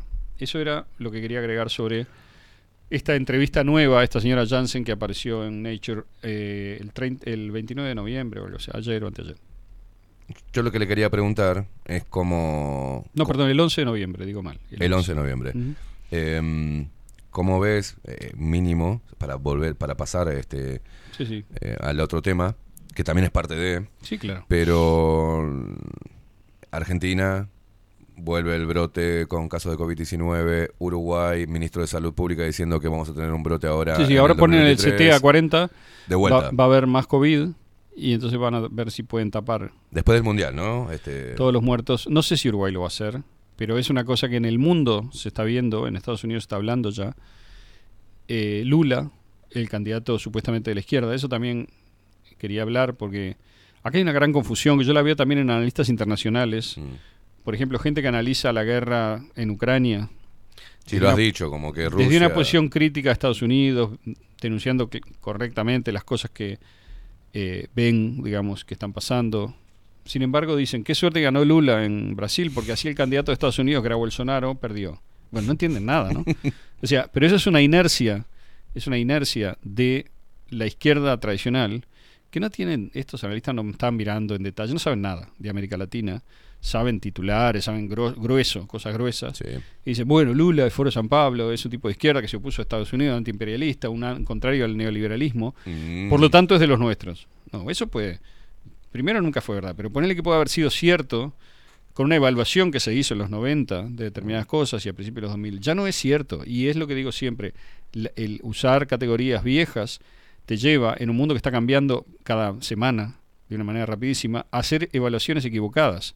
Porque seguís queriendo hacer que tu capital simbólico, el que construiste hace 20 años, defendiendo determinadas posiciones, no caiga. Yo creo que la manera de que no caiga es renovar tus posiciones y no, digamos, seguir repitiendo las mismas idioteces y los mismos errores. Lula acaba de encerrar al estado de Bahía entero, o sea, no Lula, un gobernador lulista electo con el 70% de los votos, acaba de decir, bueno, encierro en Bahía. Obviamente lo están haciendo también porque las protestas que hay por el fraude electoral de Brasil son brutales. Pero bueno, Brasil está muy aislado porque a Bolsonaro no lo apoyan ni el bloque globalista ni los eh, contrarios al globalismo, aparentemente, en la medida en que también tengan intereses con el desarrollo de este nuevo bloque o de esta nueva, digamos, alternativa en Asia, etcétera, etcétera. Esto no tiene que ver con lo que Brasil vaya a hacer respecto al BRICS. Lula Claro. y Bolsonaro probablemente harían lo mismo respecto al BRICS, que es quedarse y seguir adelante, pero veremos. Bueno, tenemos el representante local de, de toda esta locura este, contradictoria, histórica, que tenemos a Mujica, pidiendo Sí. a gritos un, un gobierno mundial. Claro, claro. Eh, Por supuesto. Y, y vos decís, bueno, históricamente antiimperialista, Pero no es teóricamente. contradictorio, es una tendencia de gobierno top-down, digamos, ¿no? O sea, piramidal, Claro. en donde tenés un- una élite que controla el resto y aumentando los mecanismos de control, como estoy cansado de decirlo, a través de la nueva tecnología y demás, tienen ese sueño que es porque en realidad el punto fundamental es que son elitistas, son gente que ve a los demás como idiotas Claro. y gente que ve a los demás como, como ganado al cual hay que hacer las cosas por su bien. ¿Vio cuando, cuando a un nene de cuatro años le decís no, no cruce la calle porque es por tu bien, te, te agarran la mano y no te dejo cruzar, Claro. porque esto es por tu bien? Bueno, ellos ven al mundo como si fueran nene de cuatro años y siguen gobernando así. Y yo creo que el mundo que viene es el mundo que se va a oponer a eso, justamente. Entonces a mí me importa muy poco si las tendencias de la gente más joven son, nos pueden parecer delirantes. A mí lo que me importa es que hay un grupo de gente que no está queriendo escuchar lo que le dicen estos viejos. Eso es bueno. Claro. Digamos. Después se corregirá el rumbo, pero lo fundamental es que hay un grupo de gente que está dándose cuenta y diciendo que no y que lo preocupante es que transformaron la comunicación en un nivel, llevaron la- la- el contenido humano a un nivel de comercialización tal que todo funciona como un producto. Y eso es gravísimo, porque cuando la gente se queja, por ejemplo, como escuché hoy a un analista que decía, no, pero el labor, en, en inglés, ¿no? Pero la clase obrera, digamos, no está peleando por... Bueno, la- los primeros, digamos, que se tiraron abajo son los mismos obreros y la clase media que compraron ese mecanismo de todo es plata y todo es bienes materiales. Bueno, compraste Claro. eso. Listo, entonces ¿cuál es tu objetivo? Vos querés ser igual que Gates. El problema es que no vas a ser, jodete, ¿viste? Pero no vas a ser igual que Gates. Entonces abandonaste toda idea de que hay otros valores en la vida que no son la guita y comprarte otra heladera y un televisor más grande para ver el desastre que es Uruguay en el Mundial, digamos, con Alonso, que un- se reveló como un increíble, ¿no? Un técnico increíble, bueno. Este, ¿Querés eso para tu vida? Bueno, fenómeno, bancátela entonces. ¿Querés eso? Bancátela. Y esa gente, digamos, que considera que lo único que hay es guita, es la clase media y la clase baja, en Claro. alguna medida.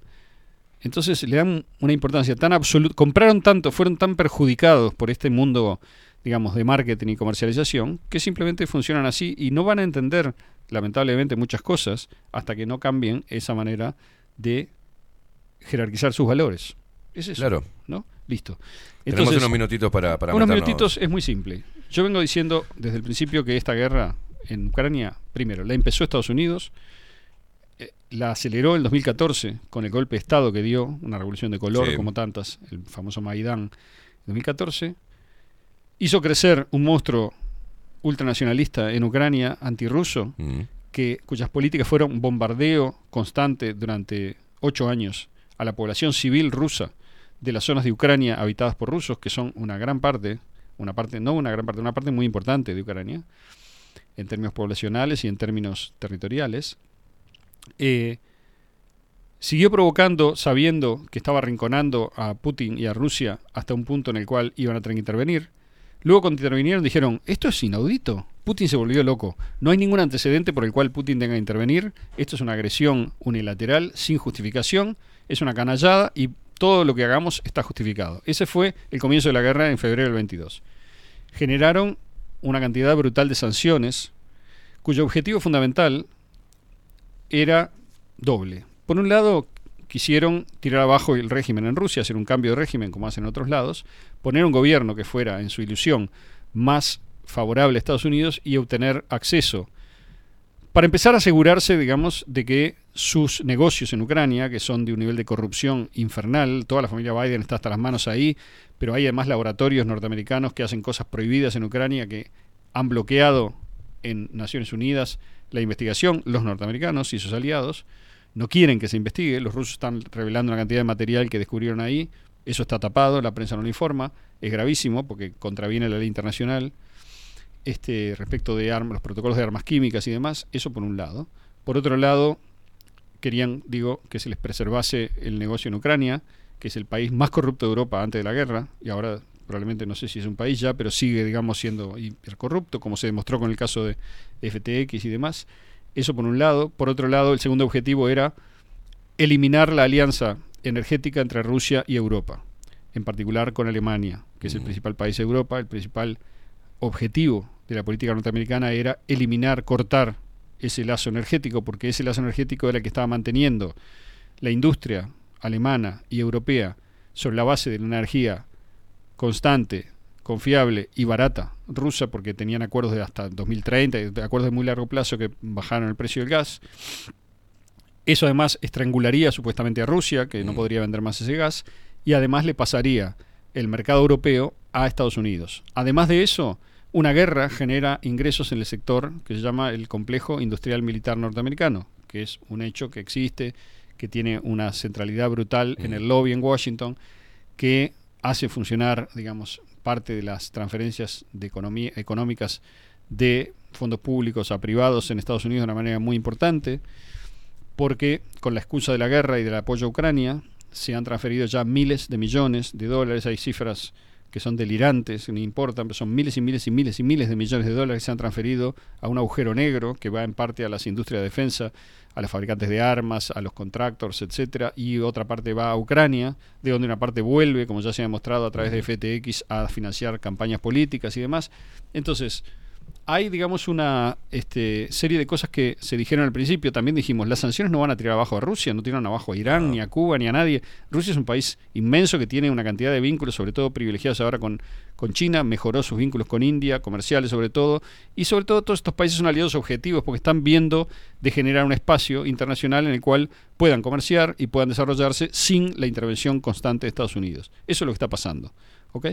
Grosso modo. O sea, están defendiendo sus intereses, cada uno, como siempre, pero lo que a mí me hace, digamos, insistir sobre esto es la mentira de información en Occidente sobre la guerra, que tiene ribetes absolutamente criminales, no es, digamos, Claro. eh, te doy una información falsa, no, te estoy manda- mandando a matar a decenas de miles de ucranianos, que ya básicamente los que hay en Ucrania, por lo que escuchaba el otro día, son básicamente contractors norteamericanos, porque un HIMARS, por ejemplo, precisa dos operarios que no se pueden formar de un día para otro, precisan meses de entrenamiento, con lo cual lo que se hace es enviarlos con el chofer, como quien dice, ¿no? O sea, con los operadores a Ucrania. Estas armas están siendo destruidas, en, en fin, ya Occidente está quedando sin armas, según dice el New York Times. Bueno, yo le dije hace tiempo que en Bakhmut había problemas, ahora en estos días está cayendo aparentemente en manos de los rusos, es un nudo fundamental, sería romper una parte fundamental del frente en el Donbass, etcétera. Es decir, que toda la información sobre la guerra que la gente cree y, escucha es mayormente falsa. Pero ¿qué es lo que me interesaba destacar hoy y cerrar con esto? Que Político, que es una revista absolutamente sistémica norteamericana, ¿eh? que está alineada con el Partido Demócrata, en su mayoría, con la política del Partido Demócrata, y que este, eh, ha venido siguiendo más o menos la línea ortodoxa, acaba de sacar un artículo, hace dos días o tres, cuyo título es Europa acusa a Estados Unidos de beneficiarse con la Sí, guerra. sí. Lo publiqué en Extramuro, Sí, me pareció de los más importantes artículos que aparecieron por la fuente. Porque esto ya lo, lo venimos diciendo todos los que miramos de manera independiente. Esto es del primer día. desde antes de la guerra. Es evidente esto. Pero que lo diga una fuente interna de Estados Unidos, quiere decir que están, no hay manera ya de no ver lo que está pasando en Europa. ¿Y qué es lo que está pasando en Europa? Funcionarios de la Unión Europea atacan a Joe Biden por los elevados precios del gas, Claro. la venta de armas y el comercio, mientras la guerra de Vladimir Putin amenaza con destruir la unidad occidental. ¿Ok? Entonces, los tres periodistas que firman dicen, nueve, empiezan con una frase fuerte, dicen, nueve meses después de invadir Ucrania, Putin empieza a fracturar a Occidente. Es decir, que efectivamente el argumento de la nota, que no la voy a leer toda porque no tenemos tiempo, es que altos funcionarios europeos están furiosos con la administración de Biden y ahora acusan a los estadounidenses de hacer una fortuna con la guerra, Claro. mientras los países de la Unión Europea sufren. Lo que le vengo diciendo desde que vengo Sí. comentando esto. ¿Qué es lo que quiere decir esto?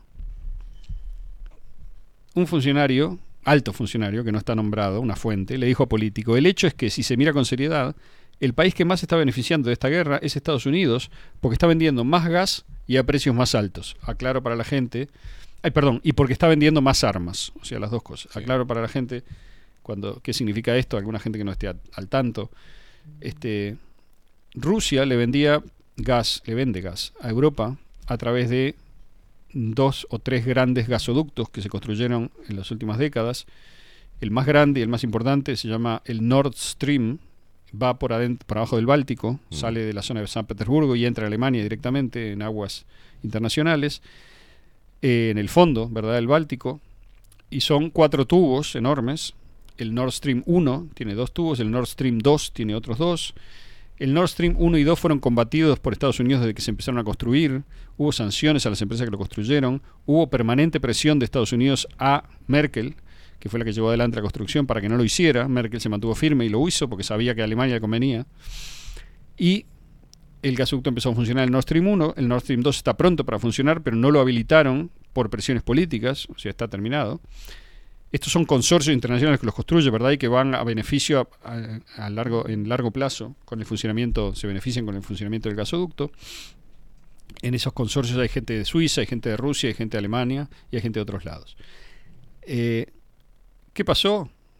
Que hubo una serie de boicots al Nord Stream, básicamente llevados adelante por Canadá, que era el que tenía que, digamos, hacer el mantenimiento de las turbinas eh, cuando llegaba el, por, por, por agenda el momento de mantenerlas. Eso pasó durante los primeros meses del 21 de la guerra. Y luego los rusos se quejaron, dijeron no nos dejan vender gas porque no nos devuelven la turbina o nos la devuelven de una manera que no puede funcionar, bla, bla, bla, bla. Hasta que al final había un suministro de gas reducido y cuando los alemanes vieron, digamos, que la situación energética era jodida y la, el- y la presión de, la- de la- de los industrialistas alemanes, que es muy alta, porque esto es un disparate, porque les hace perder la posibilidad de seguir funcionando con los planes de costos energéticos que tenían hasta este momento, cuando eso estaba pasando y Alemania estaba empezando otra vez a negociar con Rusia para aumentar el suministro de gas, arreglar el problema del Nord Stream, y de- lo volaron. Lo volaron. Alguien, ¿verdad? Voló el Nord Stream 1 y 2. De hecho, parece que el 2 está podría funcionar, uno de los tubos por lo menos, o sea, si, hubiera voluntad política se podría volver a mandar gas, pero por el momento están sin funcionar. ¿Cuál es la consecuencia? Que Europa, ya antes de esto y después de esto con más fuerza, tuvo que conseguir gas, ¿verdad? Donde hubiera, donde hay. Estados Unidos vende gas líquido. ¿Y qué es lo que dicen este, los funcionarios de la Unión Europea?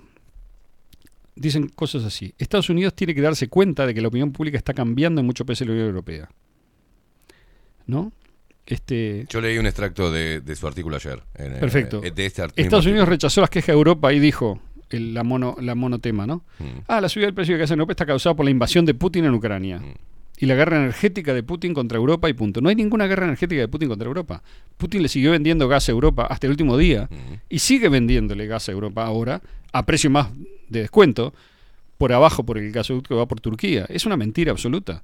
Lo que generó eh, la crisis son las sanciones que puso Estados Unidos y la Unión Europea, que se sancionaron a sí mismos, por decir así. Claro. Y evidentemente acá hay un intereses de- del Foro Económico Mundial y sus, sus políticos a cargo en Europa de acentuar la crisis energética para meter las políticas de, digamos, así, para generar una catástrofe, Claro. terminar de transferir el dinero que están transfiriendo, que están robando a, niveles atómicos, digamos, de, de toda clase de maneras. La guerra de Ucrania es una de las maneras grandes de hacerlo, por eso es continuación del COVID. El COVID fue una manera gigante de hacerlo. FTX, dicho de paso, está involucrado en el COVID también. FTX es, es, es el es el- la empresa de cambio de Bitcoin que eh, generó el escándalo el día después de las elecciones este, de medio término, justo el día después, vio qué casualidad, ¿no? Se ve que ya no precisaban porque había cumplido un rol, se creó en 2019, y cumplió un rol de financiar una cantidad impresionante de fu- fundaciones, ONGs y demás que promovieron los encierros, todas las políticas excepcionales durante la época COVID, se ofrecieron plata a rolete para comprar opinión y para callar bocas durante toda esa época, sobre todo en el mundo científico, y ahora que eso está cumplido, este, aparentemente habría caído en desgracia eh, Bankman, el dueño, que tiene 30 años, pero no cayó en desgracia. El New York Times ayer promovió una conferencia de Bankman y cobraba 2.400 dólares la entrada. O sea que lo están convirtiendo en una estrella internacional y en una especie de asesor global. No va a ir preso ni, ni cerca, por lo menos por ahora. Y bueno. Entonces, los norteamericanos que querían, lo dijimos de siempre, ganar dinero con las armas y... Porque ¿qué, hace? ¿Qué fue lo que promovió Estados Unidos con la OTAN? Mandale tu chatarra soviet de la época soviética a Ucrania, que igual no sirve para nada, a vos, y comprarnos armas nuevas a nosotros. Eso por un lado. Por otro lado, transferencia del Congreso brutales de plata al complejo industrial militar. Hace unos pocos días, el, CEO de Boeing, que además de fabricar aviones, fabrica armas también, ofreció un tipo de misiles que podría pro- producir unos cuantos misiles para el año que viene, de 150 kilómetros de alcance, que le podrían venir bien a Ucrania, y que, este, bueno, si hay guita, están. O sea, el lobby se hace abierto ya, se hace por abajo, Claro. pero también se hace en la prensa, se hace a, a cara descubierta. En fin. Eh, bueno, mientras tanto, los países europeos están recogiendo el gas de Estados Unidos y el gas de Estados Unidos le está costando, primero, es mucho menos. Segundo, cuesta cuatro veces más que el gas ruso por cañería. Este, Bueno, y pero eh, es parte de la oferta-demanda. El mercado funciona Macron así. dijo que los altos precios de gas en Estados Unidos no eran amigables y el ministro de Economía de Alemania ha pedido a Washington que muestre más solidaridad y ayude a reducir los costos energéticos. Cuando los líderes de la Unión Europea abordaron a Biden sobre los altos precios del gas de Estados Unidos en la reunión del G20 en Bali la semana pasada, el presidente estadounidense simplemente parecía no estar al tanto del asunto. Es un de la rúa, me, me encanta. Según el alto funcionario citado anteriormente, otros funcionarios y diplomáticos de la Unión Europea coincidieron en que la ignorancia estadounidense sobre las consecuencias para Europa era un problema importante. Ahora yo digo, ¿quién puede creer este artículo? Pues son o sea, la idea es esta. Los líderes europeos en febrero no tenían idea de lo que iba a pasar. Toda la prensa independiente sabía lo que iba a pasar, qué era lo que iba a pasar. Loco, lo que quiero que es, es que cortes con Rusia para comprarme a mí a precio de ópera. ¿Entendiste? Sos el presidente de Alemania, ¿entendiste? Bueno, eso es lo que quiero que hagas.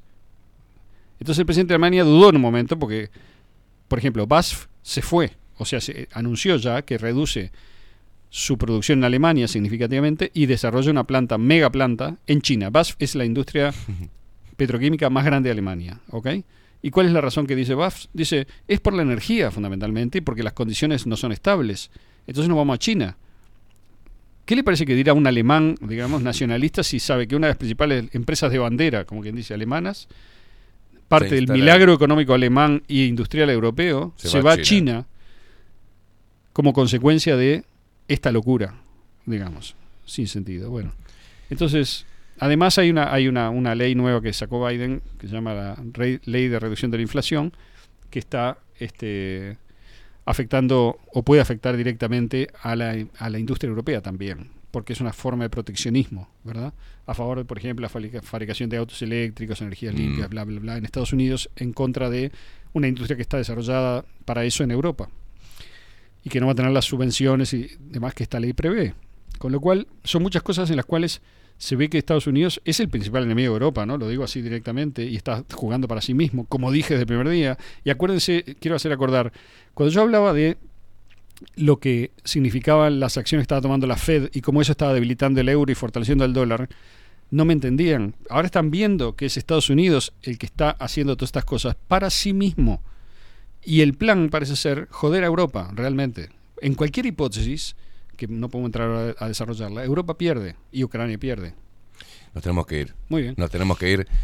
Aldo Mazzucchelli, mucha, más. mucha, una confirmación más. Mucha información para procesar con su columna Extramuros. Gracias, eh, Aldo. Por Ah. favor, gracias. Nosotros nos tenemos que ir. Ya llegó la India 24-7 Express en minutos. Quédate ahí prendido. Prendido a Twitch. Quédate prendido a bajo la lupa.uy. Nos vamos con el tema del pelado Cordera. Hoy en los controles, el señor vikingo, Facu Casina, ¿ah? haciendo lo que puede. No, pero está haciendo impecable, loco. Está saliendo todo impecable. Excelente. Nos vemos mañana. Nosotros viernes cerramos la semana. Chau, chau, chau, chau.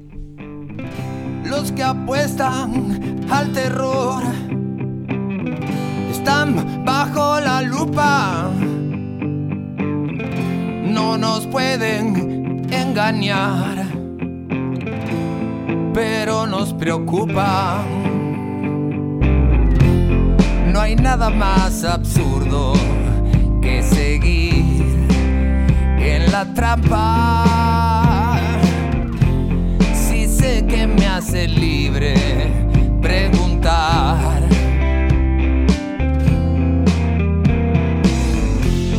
Una simple pregunta